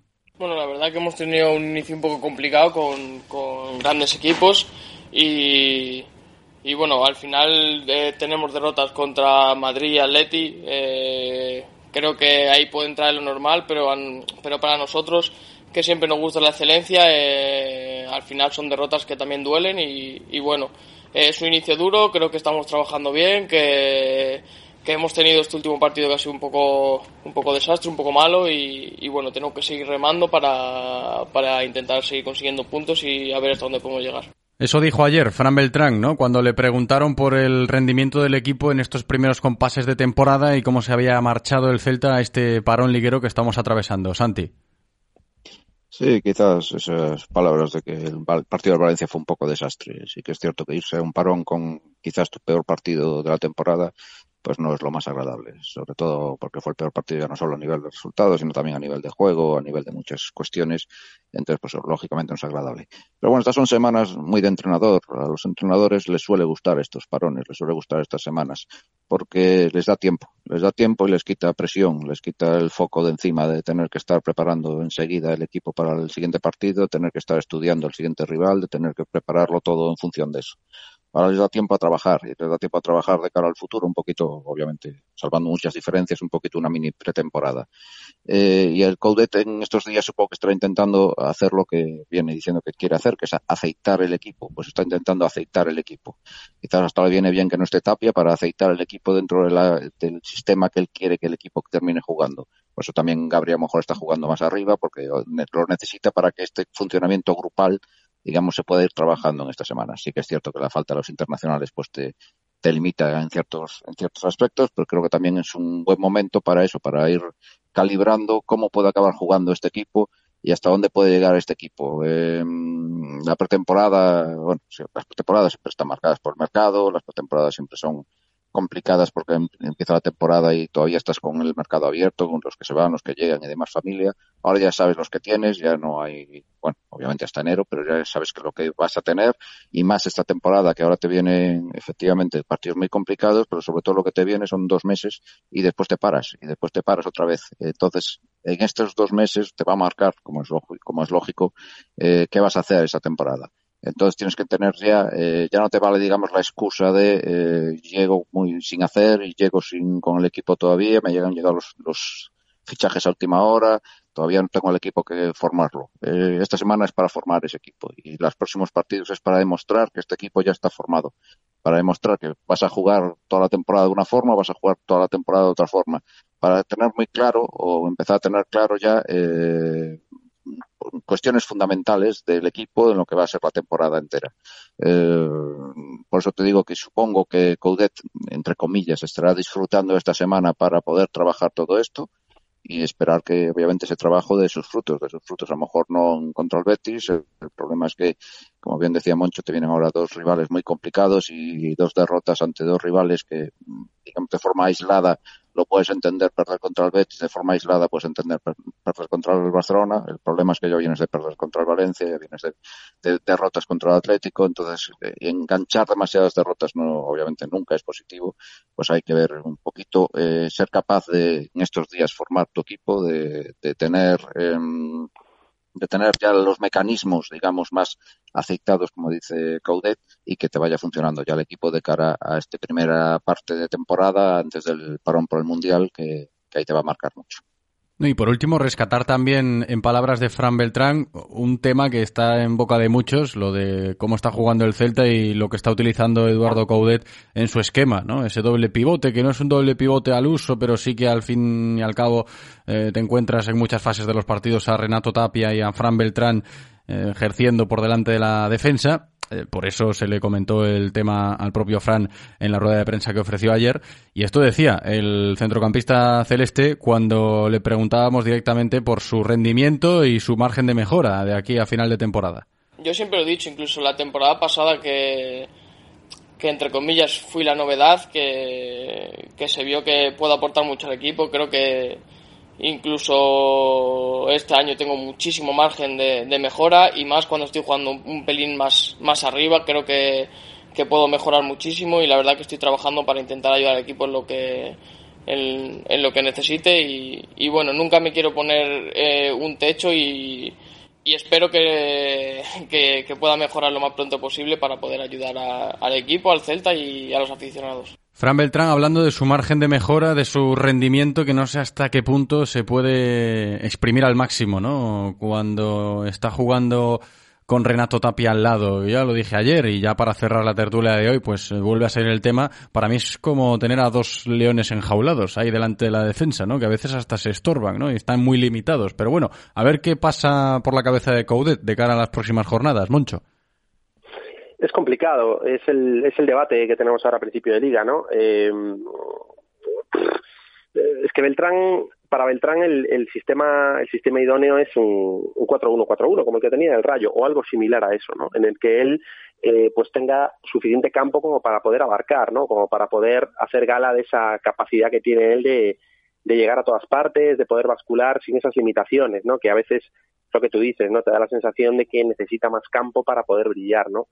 A Tapia le sucede un poco, un poco parecido, pero sí que es verdad que en los partidos en donde más ha brillado el Celta han sido en los que está, ha estado solo Beltrán en el, en el centro del campo, ¿no? También es verdad que La contrapartida es que te expones un poco más y que, y que tienes menos control, menos capacidad de recuperación eh, de, pelota y bueno, y en algunos partidos yo entiendo que Coudet, pues bueno, se, se reserve el uso de, de, estos dos jugadores, ¿no? Juntos, de, de Tapia y de, y de Beltrán.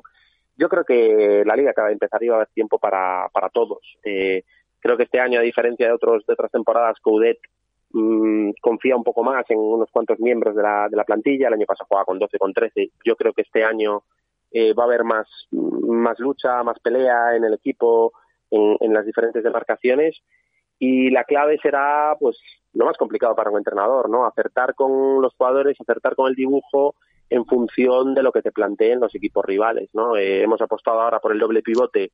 Yo creo que teniendo en cuenta el, los equipos que teníamos delante y con un respeto claro a, Atlético de Madrid y a Valencia, eh, pero bueno, a lo mejor si contra equipos menores o contra equipos que en donde Coudet se decía mandar eh, pues bueno, es consciente de que las mejores virtudes del Celta son pues con Beltrán solo en el centro del campo, acompañado de jugones, por así decirlo, por delante, y nos va bien, pues a lo mejor es momento de plantearlo después cuando tengamos un buen rédito de puntos contra equipos un poco superiores, ¿no? La liga dirá, José, en esto y el tiempo nos dirá cuál es la, receta más adecuada, si bien da la sensación ahora al principio de que el Celta va a jugar mejor cuando, cuando se disponga de, de un solo pivote para, para esa demarcación. El tiempo dirá, ¿eh? dice Moncho Catalina. Y de momento, Santi Alonso, ¿tú qué dices?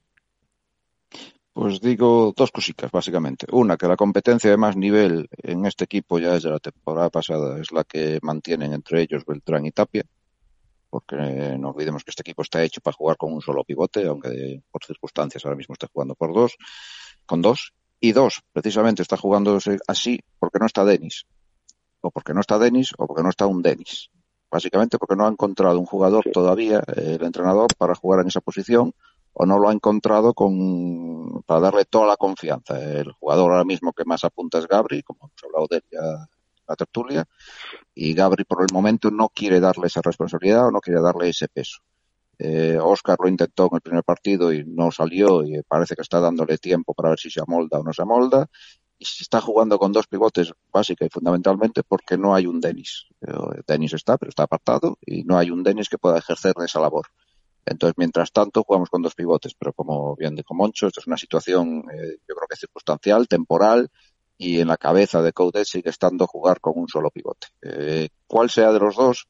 Eso me parece a mí ahora mismo la, competencia más interesante interna dentro, bueno, con, ahora esperemos a ver qué pasa con los delanteros y demás familia, pero la competencia interna más interesante a día de hoy sigue siendo Tapia y Beltrán, entre otras cosas porque Beltrán aunque el último partido no ha sido especialmente bueno, parece que sigue manteniendo el nivel del año pasado y, Tapia ha recuperado su nivel. Tapia el año pasado pasó una temporada muy complicada, tema de, de, no hizo pretemporada prácticamente, lesiones, problemas cuando iba con la selección, una temporada muy complicada en, en lo individual, pero aún así generó competencia interna, hizo que Beltrán mejorase y ahora mismo los dos están en un buen momento entonces esa competencia interna sí que va a ayudar al equipo, aunque a ellos, a uno de los dos, obviamente no le va a hacer demasiada gracia.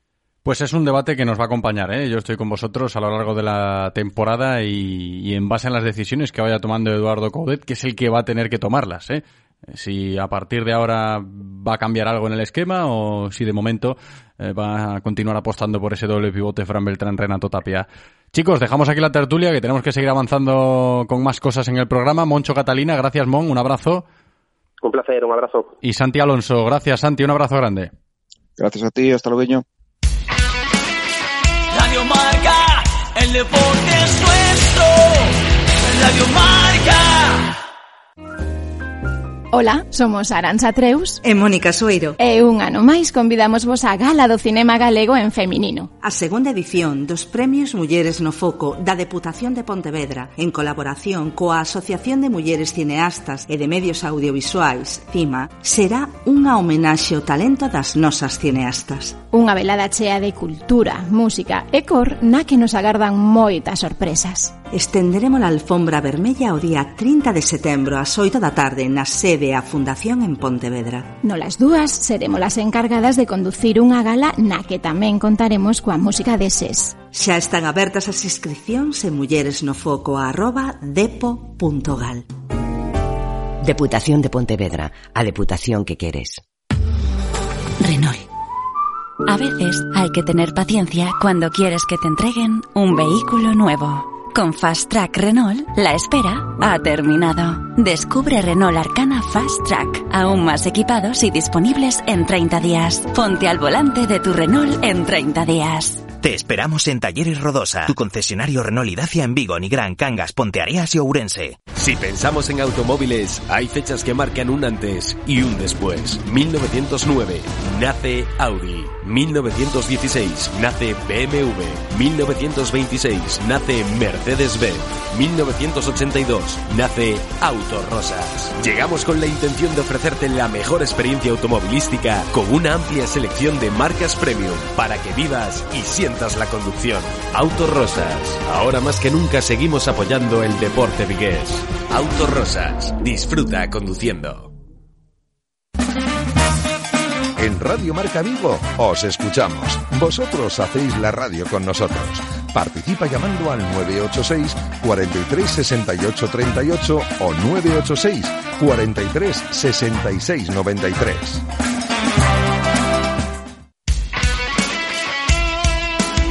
Radio Marca se emociona. Radio Marca. La Federación Gallega de Ciclismo patrocina el ciclismo con Guillermo Janeiro.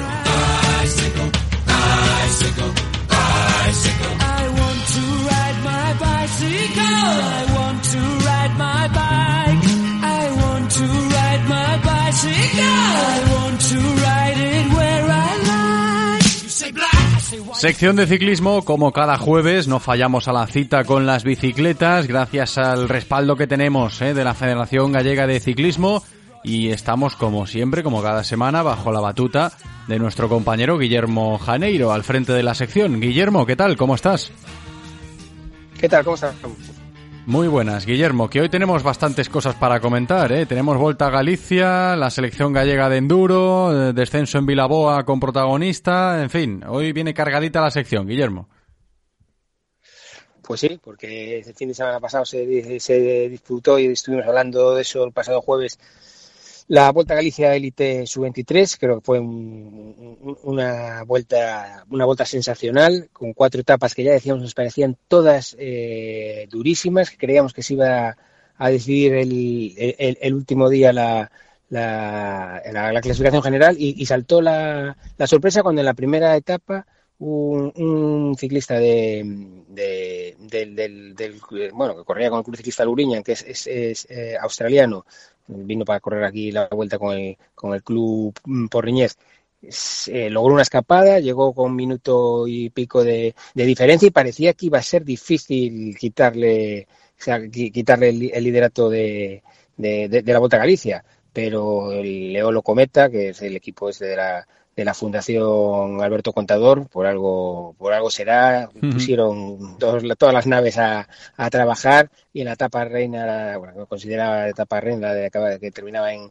en la estación de, de Cabeza de Manzaneda, logró imponerse, logró pon- pon- ponerse como líder de la, de la Vuelta a Galicia y aguantar el liderato, aunque sufrió el último día en Pontareas, pero aguantó y lo, lo- logró Fernando, no sé si lo dijimos, Fernando tercero, el corredor del, del Leolo Cometa, el que, el que se llevó esta, esta vigésima edición de la Vuelta a Galicia. Por lo menos con sorpresas, ¿no, Guillermo? Que estuvo entretenida, eso sí, eso seguro.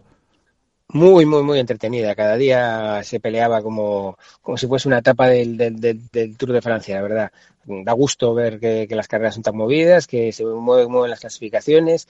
Fue muy interesante, yo creo que a una vuelta tan corta, cuando se, se hacía una, vuelta, una contrarreloj por equipos el primer día, es súper espectacular, una contrarreloj por equipos, evidentemente, que hemos estado haciendo en las últimas ediciones, pero marcaba ya mucho el devenir de, del resto de etapas, ¿no? Ya había un equipo pues que, que tenía, jugaba con varias cartas a- para la victoria, ¿no? De esta manera, pues eso, imagínate, con una escapada, con un hombre que, que se coge minuto y pico, un hombre que era desconocido para todos, un hombre del Lourinha, que tampoco es de los equipos más, más potentes, y un hombre eh, austra- eh, australiano, o sea, tampoco lo teníamos muy, muy, muy controlado, pues, pues claro, puso las cosas eh, co- complicadas, pero al final el, el Eolo Cometa resolvió y, y demostró pues, que son uno de los equipos más fuertes del pelotón Elite Sub-23. Disfrutamos de esa Volta a Galicia, claro que sí, con el análisis que nos comenta ahora Guillermo Janeiro, tal y como transcurrió la prueba. Y tenemos que también hablar hoy, yo te lo decía antes, Guillermo, de la selección gallega de enduro. Pues sí, porque eh, van a ser los campeonatos eh, de España de enduro. Sabemos que Galicia es una, una, una, una potencia ¿no? en, en, en, en enduro. Se celebran pues, varias pruebas del, del campeonato de, Galicia, se, se, celebran aquí en.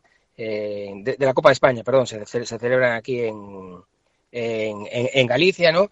Y, por algo se, se, será, van a ser de 16, eh, 10, 10, corredores que van a participar el próximo 16 de octubre en, eh, en, ¿no? Va a haber, eh, me gustan estas, estas elecciones que hacen hincapié en las categorías inferiores, tres cadetes masculinos, eh, Usio Atrio, Raúl Romero, Hugo Rosendo, una chica cadete femenina, Arancha Gómez, de Cruz Rosal, dos juniors eh, masculinos, Marcos Estevez y, y, André Martínez, y, y, luego ya las categorías un poco más, más adultas, ¿no? Los, los, los sub-23, evidentemente el gran eh, Nicolás Carrera del Club Ciclista Coruso y David Fernández van su, como sub-23, sub-23 femeninas, Alba Arias, que yo creo que es una de las grandes candidatas, ha demostrado, ha empezado este año en el enduro, pero ha demostrado una, una, bueno, una adaptación brutal al, al mundo de, del enduro. Y como élite masculino, pues oye, Mauro González Fontán, que sin duda lo merece, aunque a mí me llama la atención que lleven un, un, un, corredor élite, pero bueno, son cosas personales. Pues aclarado también el tema de la selección gallega de enduro, que nos lo cuenta Guillermo Janeiro, y luego que hay que seguir hablando de más cosas. Yo decía, también tenemos protagonistas en una de las pruebas disputadas este pasado fin de semana aquí en Galicia, hablando de descenso. Pues sí, porque siempre estamos hablando últimamente el descenso fue en Galicia pues una, una especialidad estrella dentro del, del, mountain bike, me atrevería a decir dentro del ciclismo. Recordemos que hubo unas copas, tres copas del mundo de, de descenso aquí en Vigo en el año 2005, 2006, 2007 y siempre fue una especialidad en la que se destacaron los, los, los riders gallegos, ¿no? Es cierto que estamos pasando unas temporadas en las que, bueno, pues eh, ha bajado el nivel por, por determinadas circunstancias, porque quizás el enduro se le ha comido un, un, una parte del, del, del pastel eh, importante, ¿no? Pero bueno, la federación es cierto que ha empezado a hacer un, trabajo para tratar de, de, fomentar esta especialidad, con eso, esas, ese campeonato en, en, la estación de Manzaneda con tres carreras más el, luego el campeonato de Galicia, pero sí que es cierto que faltaba un descenso fuera de lo que fuera la, de, lo que es, lo que es la estación de, Manzaneda, ¿no?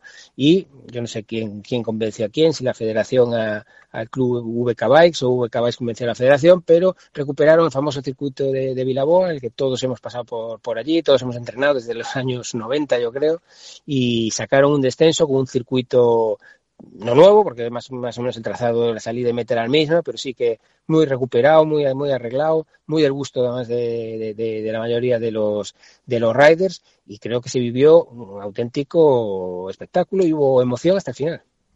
Y por eso tenemos protagonista, como decimos, ¿eh? para seguir hablando de este tema. Zoe del Río ya está con nosotros. Zoe, ¿qué tal?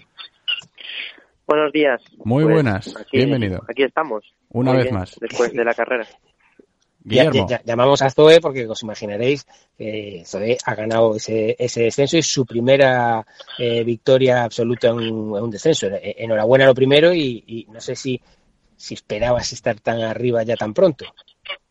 Bueno, lo primero, gracias. Y bueno, como segundo año de descenso y este año, pues como fui un poco de menos a más, realmente no me esperaba que podía ganar un absoluto. O sea, yo sabía que era mi carrera en casa porque yo soy de aquí del lado y es mi circuito, pero no me imaginé que podría haber hecho esto.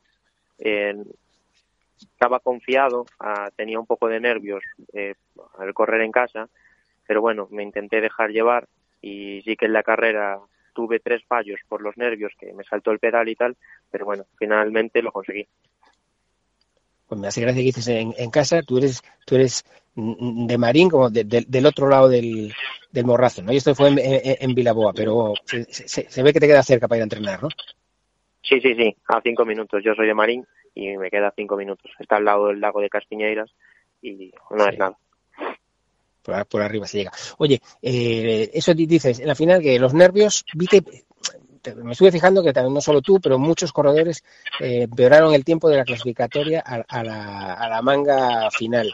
No sé si a ti te afectó esos nervios, si el circuito se fue degradando y, y era difícil bajar los tiempos de la clasificatoria. Vale, eh, a ver, eh, por mi parte creo que realmente fueron los nervios. El circuito sí que cambió porque de estar el sábado muy pisado debido a la lluvia y bueno, y eso, y que aún no había andado mucha gente, la car- en la carrera por la mañana el circuito varió bastante.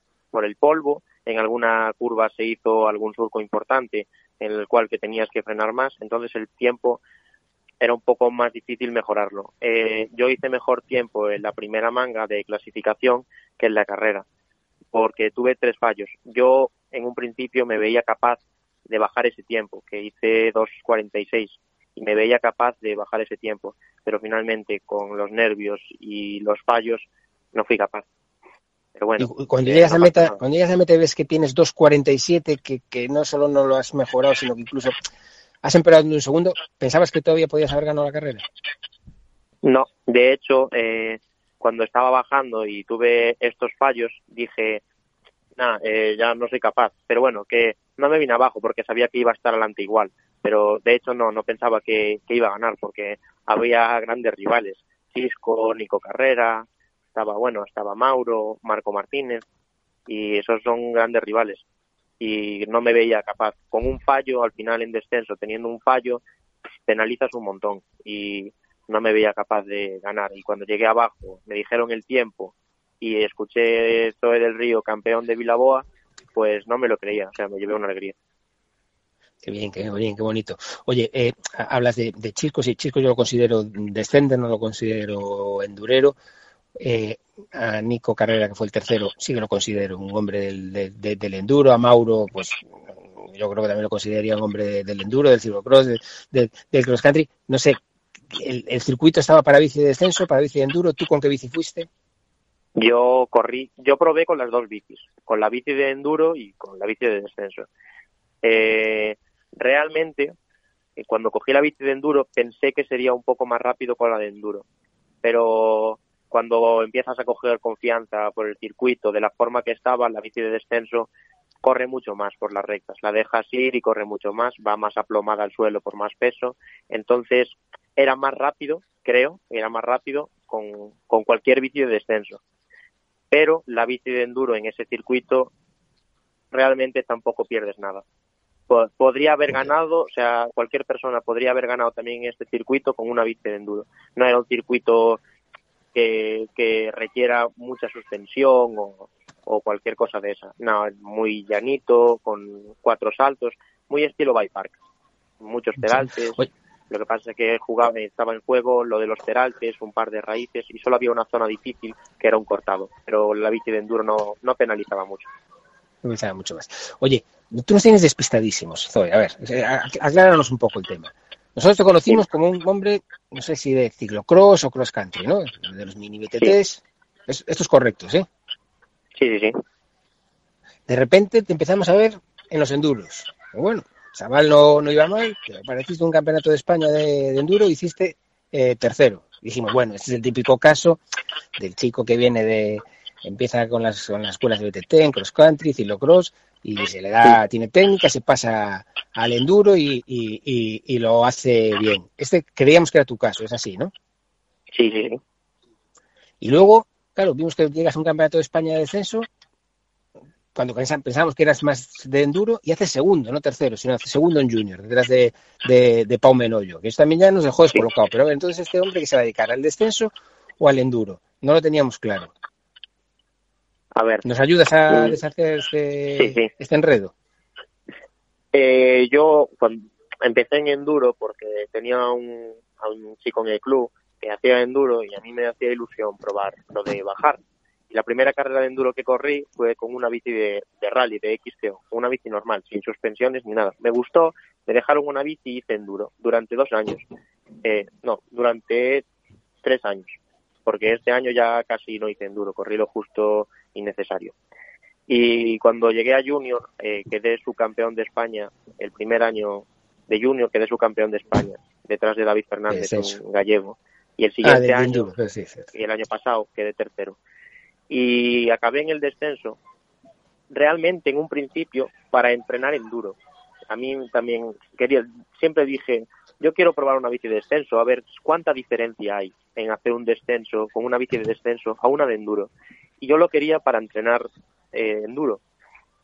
Y me compré Sí. la bici de descenso, realmente, bueno, es una Mondrake, pero es la más baja de gama. Era la más baja de gama el año pasado. Y fue cuando miré que se me daba bien, fui convocado con la selección, llegué al Campeonato de España y sin esperármelo también, bueno, pues quedé segundo, me coincidió así. Y este año como que empecé a dejar más de lado el enduro y tal, y no me ya no me hace tanta gracia como me hacía cuando era más pequeño. Como que me gusta más bajar, me gusta más la velocidad y la adrenalina. Es básicamente Bueno, eso. Entonces dejé el enduro de lado y vino el descenso. Y entonces ahora te, te tenemos que ver como un, como un rider de descenso, ¿no? Fue del río, descenso. Sí, sí, sí. Ya ha quedado claro, Sí, creo, sí, eh, sí. Guillermo. Ya nos ha explicado, además lo ha hecho bien, ¿eh? durante toda la trayectoria y se agradece. Se agradece para ubicarnos, que luego a veces cuesta, ¿eh? Con esto de las disciplinas. Claro Ya, que sí, pero no, claro que ahora, ahora hago descenso. Y Perfecto. para el año haré más descenso. Oye, ¿y qué objetivo te pones en el, en el descenso? ¿A dónde quieres llegar? Fua. Esto estaba muy difícil, porque si el nivel de Galicia de descenso es alto, el de España es mucho más alto. Entonces, no tengo no tengo ninguna propuesta ni ningún límite. Voy a dar lo que dé. Si para el año me va mejor, muy bien. Si voy igual, pues también. Pero a lo que llegue, porque lo que quiere todo el mundo es un, correr un campeonato del mundo, una Copa del Mundo, pero hacer esto en descenso eh, es muy difícil. Entonces, no tengo un límite, es a lo que dé. Bueno, tú dirás a tu padre que, oye, que no saliste de cross country, pero que, que te intente llevar una Copa del Mundo de descenso, que la experiencia por lo menos es, es bonita. No, pero eh, te hace para correr te hacen falta 20 puntos UCI que tienes que correr en carreras internacionales y quedar top 15 o top 10, depende. Sí, y sí. eso es muy, muy, muy difícil. Tienes, tienes que entrenar muchísimo, bajar muy rápido y es muy difícil.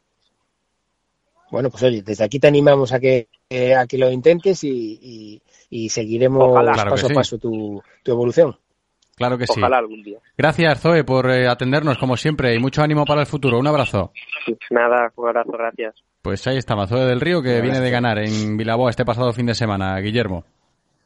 Y, y, y ya te digo, muy sorprendente porque yo no estaba en mis, en mis quinielas, ¿eh? Entre que ha pasado una temporada, principio de temporada, o se lesionado, no, no, no corrió mucho, apareció en alguna prueba de enduro, ha habido pocos descensos, bueno, no, no se le tenía muy en cuenta. Es más, yo creo que la selección gallega ni, ni, ni contó con él para el Campeonato de España, para, para- para que, para que te des cuenta de que, bueno, no, no, no, no estaba en las quinielas de, de, de la gente, pero está claro que, que fue capaz de ser más rápido este fin de semana con hombres como, como Chisco, que yo creía que era el, el gran favorito, es, es cierto, ¿eh? no lo comentamos, pero le ganó por seis milésimas o centésimas, o sea, ya, ya no, no lo sé, había dos- 0,00 y luego un 6, eso creo que son milésimas, ¿no? Sí, sí, sí. No, que estuvo muy ajustado. Y yo creo que ahora, a partir de ahora, en esas quinielas en las que no aparecía Zoe del Río, eh, volverá a aparecer seguro después de lo de este pasado fin de semana. ¿Algo más, Guillermo, o cerramos hasta la semana que viene? Pues nada, la semana que viene con, con más bicicletas y más pedales. Pues venga, gracias como siempre, Guillermo. Un abrazo, hasta la semana que viene. Un abrazo, hasta luego. Radio Marca, el deporte es nuestro. Radio Marca. Bicycle, bicycle. Todos los jueves a las 2 y cuarto en Radio Marca Vigo estamos al tanto de la actualidad del ciclismo gallego con Guillermo Janeiro y José Ribeiro. Entrevistas con los mejores ciclistas, repaso de las mejores competiciones y siempre de la mano de la Federación Gallega de Ciclismo.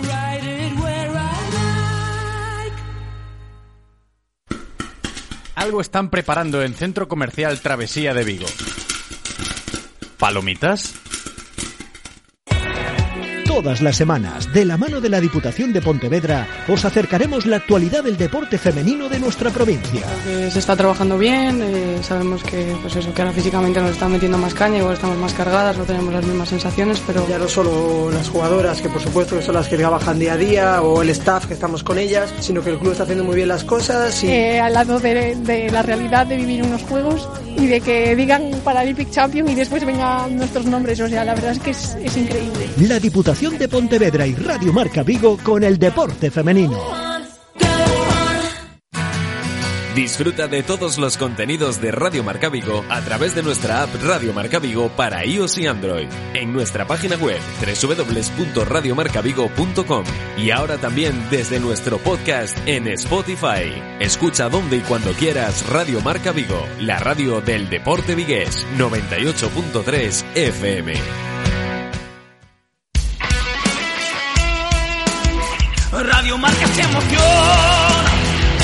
Radio Marca. Directo Marca Vigo. José Ribeiro. Aquí seguimos en directo Marca Vigo hasta las 3 de la tarde. Seguiremos con vosotros, como siempre, en esta franja horaria. Y tenemos que hablar ahora de deporte náutico, de vela, porque se acerca un nuevo fin de semana de competición en la Ría. Y además, una competición que llama la atención por la organización que hay detrás de esta regata, una de las ya clásicas, ¿no? En la Ría de Vigo, hasta Marín, y tiene mucha historia, ¿eh? Me estoy refiriendo a la regata Guardia Marina, que se están ultimando ya los detalles para una nueva edición de esta competición y por supuestísimo pues hablaremos de, de ese prestigioso galardón, el trofeo que se le entrega a los ganadores de la regata Guardia Marina, ese busto de Juan Sebastián Elcano. Estamos ya con el presidente del Real Club Náutico de Vigo, José Antonio Portela, para hablar de esta nueva edición de la Guardia Marina. José Antonio, ¿qué tal? Muy bien, buenos días. Muy buenas, bienvenido, ¿eh? una más para apuntar en la lista, ¿eh? y ya van unas cuantas. Pues sí, en Náutico presumimos de, de, a lo largo de todo el año, de un montonal de eventos, regatas, etcétera, de todos los tipos, desde los Optimis con los pequeños hasta los cruceros con los grandes. Hemos tenido un Mundial de Borien, hemos tenido campeonatos de España, tenemos la Semana Atlántica, es decir, la variedad de eventos y competiciones de vela que tenemos en el Náutico es realmente impresionante. Y, y, bueno, gracias a Dios todo con éxito. Pero en este caso tenemos la 29 edición de la regata Guardiamarinas, que es un clásico muy entrañable. ¿Por qué? Porque la relación entre el, náutico y la Escuela Militar de Marín es, así, es y ha sido siempre pues, pues un, una unión muy bonita, ¿no? Es una relación muy bonita. En este caso hacemos esta regata que saldrá el sábado de Marín a Vigo, duermen, saldrá sobre las 12 de la mañana Marín Vigo, duermen los barcos quedan en Vigo y el domingo salimos hacia Marín. A las 6 de la tarde entrega trofeos y con el gran aliciente de que vamos a entregar lo que llamamos el cabezón, Claro. que es esa, esa cabeza de Juan Sebastián Elcano, que además es la última que se entrega ya, se, se han finalizado. Y es el que lo gane va a ser un verdadero orgullo tenerle en su poder. Eso te iba a decir, ¿no, José Antonio? Que la gente que nos está escuchando eh, conozca de verdad lo que va a haber detrás de esta nueva edición de la regata Guardia Marina, no solo por la esencia de la misma, eso que decías de la relación con la Escuela Naval de Marín, sino por ser el último cabezón, ¿no? Que Sí, sí. hay una historia detrás de estos galardones, de estos bustos. Solo ha habido 80 durante estos tres años. Estamos conmemorando el 500 aniversario de la Vuelta al Mundo de Juan Sebastián Elcano. Es, un, es una escultura muy especial, muy simbólica. Que, repito, solo se han repartido 80 en estos tres años en todos los clubs. Y, y que el Náutico de Vigo, que, este, que, que hemos entregado tres ya, ¿eh? Que somos unos, unos privilegiados. El último también lo entreguemos nosotros, pues es un orgullo competencia muy dura porque hay un barco de la Armada muy bueno, muy competitivo, que viene a ganarse para que, a fin de cuentas, este trofeo quede en la Armada. Pero vamos, le vamos a dar guerra desde el club. Hombre, yo me lo imagino, ¿no? Que va a estar bonito también el, el tema a nivel competitivo, sobre todo por ese aliciente, que yo creo que igual, si lo comparamos con ediciones anteriores, el evento como que gana un poquito más de prestigio por eso de ser el último cabezón, ¿no? De tratarse del último busto de Elcano eh, al ganador, que, que ya no va a haber más, ¿no?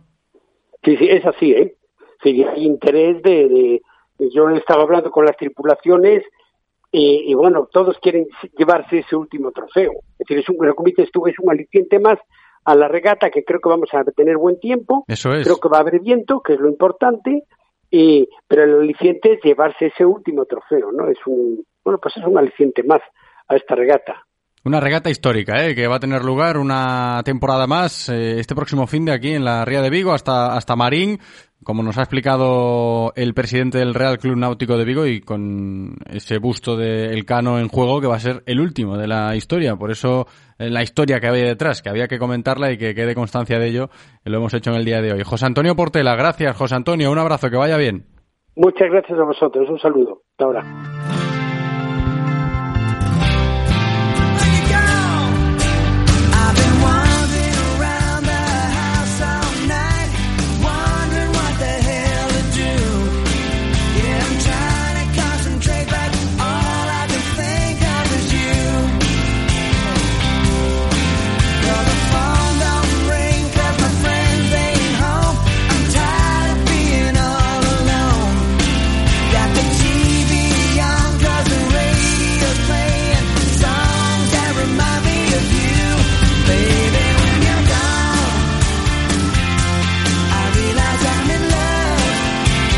Más asuntos que tenemos que comentar en el día de hoy, jueves 22 de septiembre, aquí en directo Marca Vigo. Dejamos la vela y volvemos al fútbol, pero al fútbol base, ¿eh? porque toca hablar de nuevo de los premios Golden Crack de fútbol base. Y digo de nuevo porque esta historia ya la presentamos en verano, aquí en directo Marca Vigo, allá por el mes de julio, y hoy lo vamos a rescatar porque el pasado fin de semana se celebró la gala de estos premios en Madrid y estaba nominado al mejor gol un niño de aquí de Vigo que se llama Gaby, que en categoría Levín con el rápido de Bouzas metió un gol de chilena que dio mucho que hablar.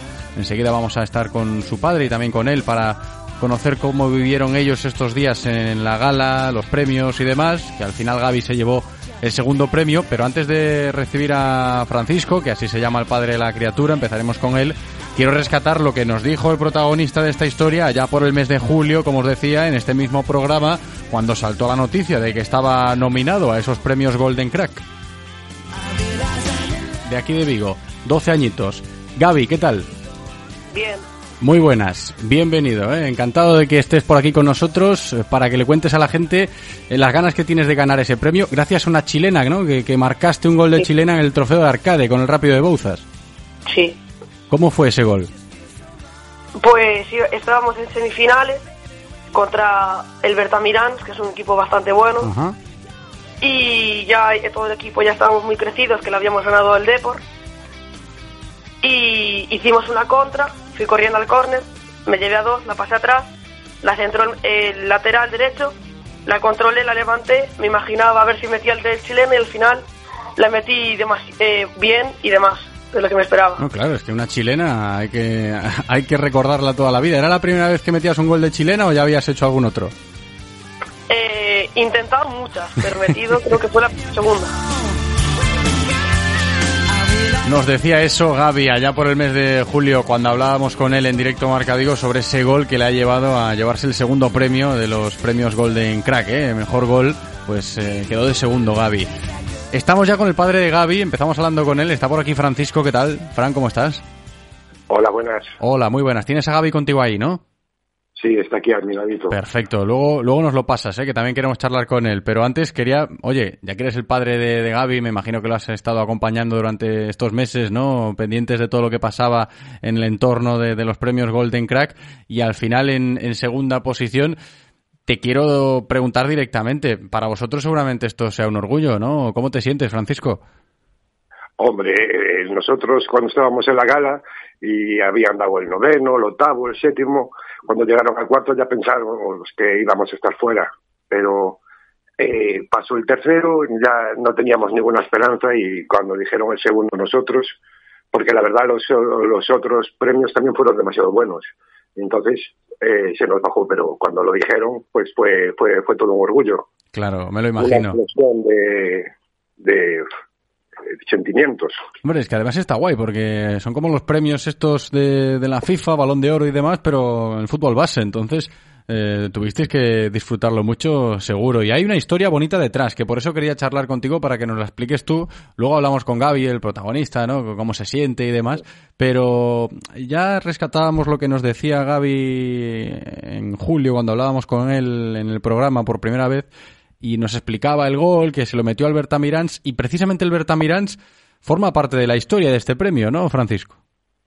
Hombre, sí, los de Bertamirán, eh, encabezados por Sergio, el director deportivo de ellos, pues hicieron como una campaña como si fuera eh, Gaby o uno más de su equipo para que la gente de Bertamirán y la gente de Santiago y los alrededores votaran a Gaby como si fuera uno más se ponían me gustas en los comentarios de tal y cada cosa que, que a lo mejor eh, eh, cosa que mérito de Gaby ellos se lo celebraban y tal. Y bueno cuando venimos de Madrid los primeros en celebrar que, que Gaby eh, había sido eh, segunda posición de gol de Crack fueron ellos.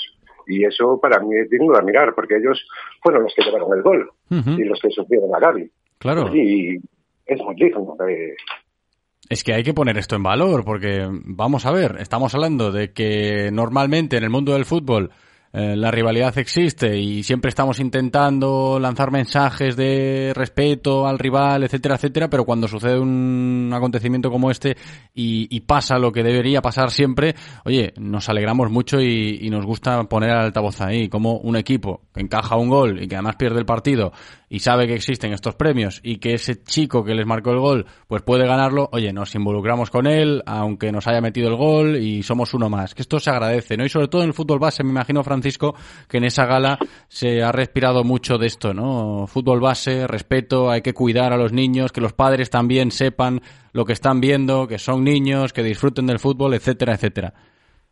Sí, aparte dio una charla el, el árbitro de la paz, que es Ujú. muy conocido en toda España viralmente, y lo llaman de muchas federaciones para que vayan a arbitrar partidos en los que suelen ser problemas.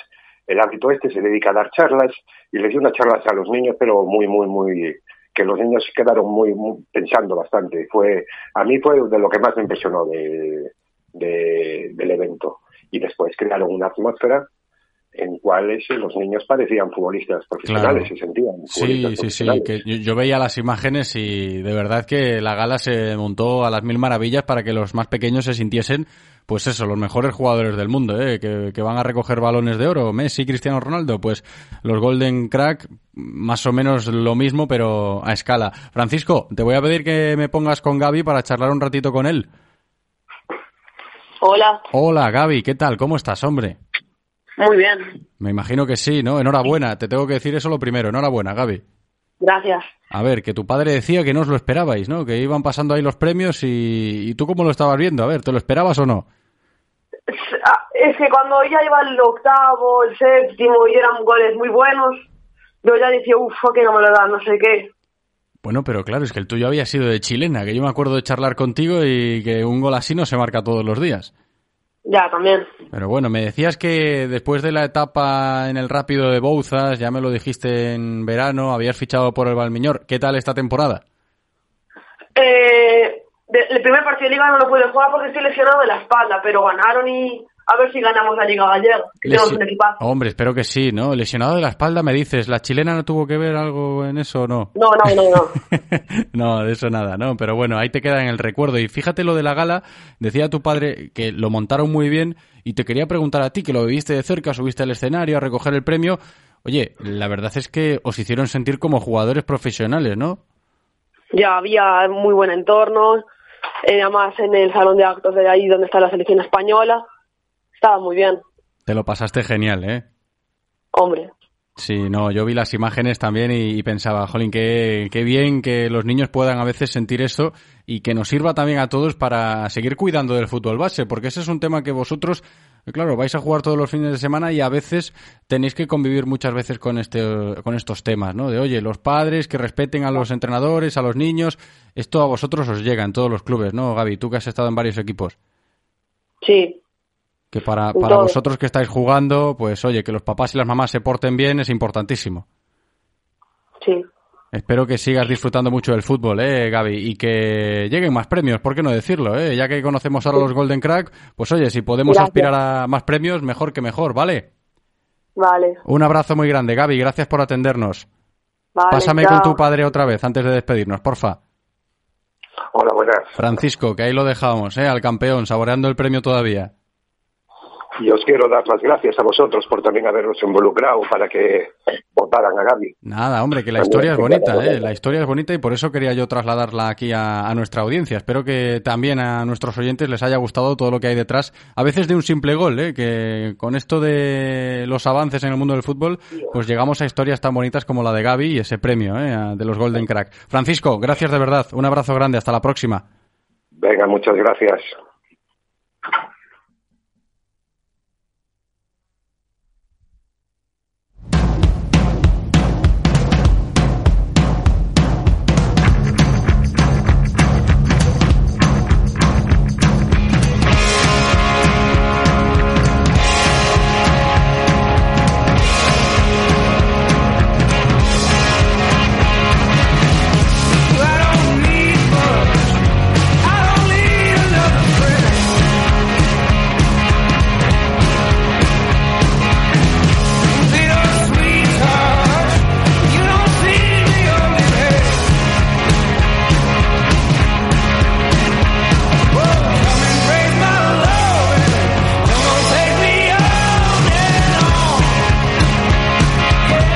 Hoy vamos a terminar hablando de fútbol gaélico porque los integrantes del club Keltoy Vigo, nuestro equipo de fútbol gaélico aquí en la ciudad, están buscando jugadores. Proceso de captación abierto. Miguel Otero, desde el club Keltoy, ¿qué tal? ¿Cómo estás? Hola, buenas. De nuevo, eh, contento de volver a hablar contigo eh, aquí en Radio Marca y es un placer. Gracias a ti Pues- por atendernos y por acercarnos también el deporte, ¿eh? el fútbol gaélico, que nuestros oyentes también lo conozcan, porque estáis en eso que yo decía antes de saludarte, ¿no? En ese proceso de captación que para el club es importante cada temporada. Sí, nosotros que cada temporada tenemos siempre tenemos algunas bajas y, y bueno, no, no tenemos tanta captación como pueden tener otros, otros deportes de tal y tenemos que volver a, a reiniciar. En este caso es una captación sobre todo para el equipo, em, tenemos dos equipos masculinos y estamos eh, un poco justos para, para sacar el, el equipo, el, el segundo equipo. Entonces, bueno, eh, queríamos animar a la gente para que venga a probar, eh, a, a enseñarles cómo es nuestro deporte, que es muy atractivo, muy adictivo, y, y nada, eh, hacer un llamamiento para, para que la gente venga a probar y si le gusta, pues que se quede con nosotros y, y- y venga a participar. Claro que sí. ¿Cuál es el mensaje, Miguel, que se lanza cuando pretendemos convencer a alguien para que practique fútbol gaélico? ¿Qué, podemos decir del deporte? Bueno, la principal, yo que lo, por lo menos como yo lo lanzo a la gente, ¿no? Vale, no sé, a lo mejor hay diferentes estrategias, no lo sé cómo tal, es, sobre todo es un deporte que, uno, no es nuevo, no es un deporte que deja de inventar, es un po- deporte con muchísima tradición y que nosotros ya en Vigo llevamos ocho años con él, o sea, no es una cosa nueva. Segundo, que es un deporte muy rápido, muy adictivo. Y, y, segun, y, y tercero, es que es un, es un deporte que te permite hacer otras cosas que otros deportes no, no, no hacen. Por ejemplo, si tú juegas a fútbol, fútbol sala, baloncesto, aquí en Galicia, a nuestros niveles me refiero, si ya no eres una superestrella de tal, al final acabas jugando siempre en ligas locales, así como muchos de la Policía de Pontevedra, ¿no? En Gálico no. Nosotros ahora, por ejemplo, dentro de un par de en, en 15 de octubre vamos a jugar un palo europeo, que es un torneo de, de- de- es como la Champions de los de, de los clubes de, de Europa, ¿no? Eh, tenemos, hemos ido a jugar a Bilbao, hemos ido a jugar a Valencia, eh, tenemos, eh, nos movemos por toda Galicia, hay posibilidades de jugar un mundial, un europeo. Este año tenemos un mundial en, bueno, este año no, el próximo verano, eh, tenemos mundial en Irlanda. Eh, tenemos una serie de cosas que no pueden ofrecer otros deportes porque, bueno, por la dimensión que tenemos nosotros, por la carácter internacional que tiene, esto es como, es una opor- un jugador nuevo, eh, tiene unas oportunidades de, de, de, de hacer cosas diferentes. No, no es una liga, no vas a jugar contra los equipos de, eh, de aquí al lado, sino que vas a hacer una, es una otra dimensión, ¿no? Entonces, eso yo creo que es un, un, un atractivo que no tienes en, en otros deportes que ya es muy difícil escalar Claro. porque hay una, un- una alto nivel de competitividad, eso lo hacen algunos, no todos. Sí, eso puede ser interesante. Y luego otra pregunta, Miguel. Sí. Para alguien que no conoce el fútbol gaélico y que le pueda picar la curiosidad, ¿es fácil aprenderse las normas de juego y empezar a jugar? Sí, en líneas generales, eh, todos, lo más importante es decir que, que todos más o menos, salvo que seas irlandés, somos un deporte de origen irlandés, eh, la mayoría de la gente empezamos siempre desde el mismo nivel. O sea, puede ser me- tener mejor más talento para el deporte o menos talento para el deporte, pero todos empezamos con, las, con, lo- con los mismos ejercicios básicos, con las mismas instrucciones básicas que tienen que enseñar a jugar.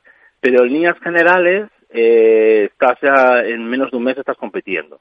¿Sabes? Eh, luego ya, pues serás mejor o no, progresarás más, eh, etcétera. Pero normalmente las normas se suelen coger bastante rápido, ¿no? Es un deporte que a lo mejor al principio choca más dónde posicionarte más en el campo que otras cosas, que la, pero lo que es la, la, la, la técnica no es tan difícil. O sea, luego jugar bien ya es otra historia, ¿no? Pero, No, claro, lo que- claro, pero bueno. pero yo, a ver, yo te, para que te hagas una idea, eh, yo soy portero, es un poco diferente, ¿no? Pero yo eh, fui a entrenar un, hace ya años, fui a entrenar un lunes y el sábado a Juan, para que tengas la Pues idea fíjate, de... O sea, que es fácil el, el proceso. Claro, eh, no, no digo que sea fácil, fácil del tal, pero que vas a hacer errores, pero bueno, aquí como todos pasamos por eh, esa fase de los errores, todos somos muy tolerantes. La liga nuestra también es una liga que eh, nos llevamos bien entre los equipos, sabemos que siempre hay gente nueva, gente a probar, no somos una, no, no metemos una, entendemos que esas cosas pasan, eh, intentamos que durante el- los partidos si hay algunos errores de estos de principiante, pues eh, que los árbitros no lo toleren un poquito sin ser exagerado, ¿no? Y entonces es algo que ya está muy integrado, no es eso que llegas tú y te van a pitar todo, ¿no? O sea, siempre tenemos una fase de integración y siempre hay partidos amistosos, siempre hay opciones para probar. Estupendo, estupendo. Pues oye, queda ahí el mensaje lanzado, ¿eh? que está en marcha una nueva temporada de fútbol gaélico y en el que el TOY buscan jugadores. Miguel, gracias por atendernos, que vaya bien, hasta la próxima. Un placer, hasta luego.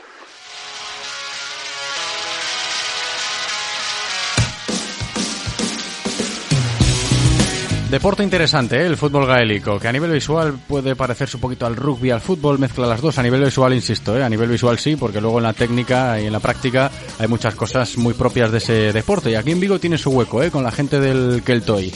Llegamos a las 3 de la tarde. Se termina directo Marca Vigo. Gracias Andrés, gracias a vosotros también. Hasta mañana. Chao.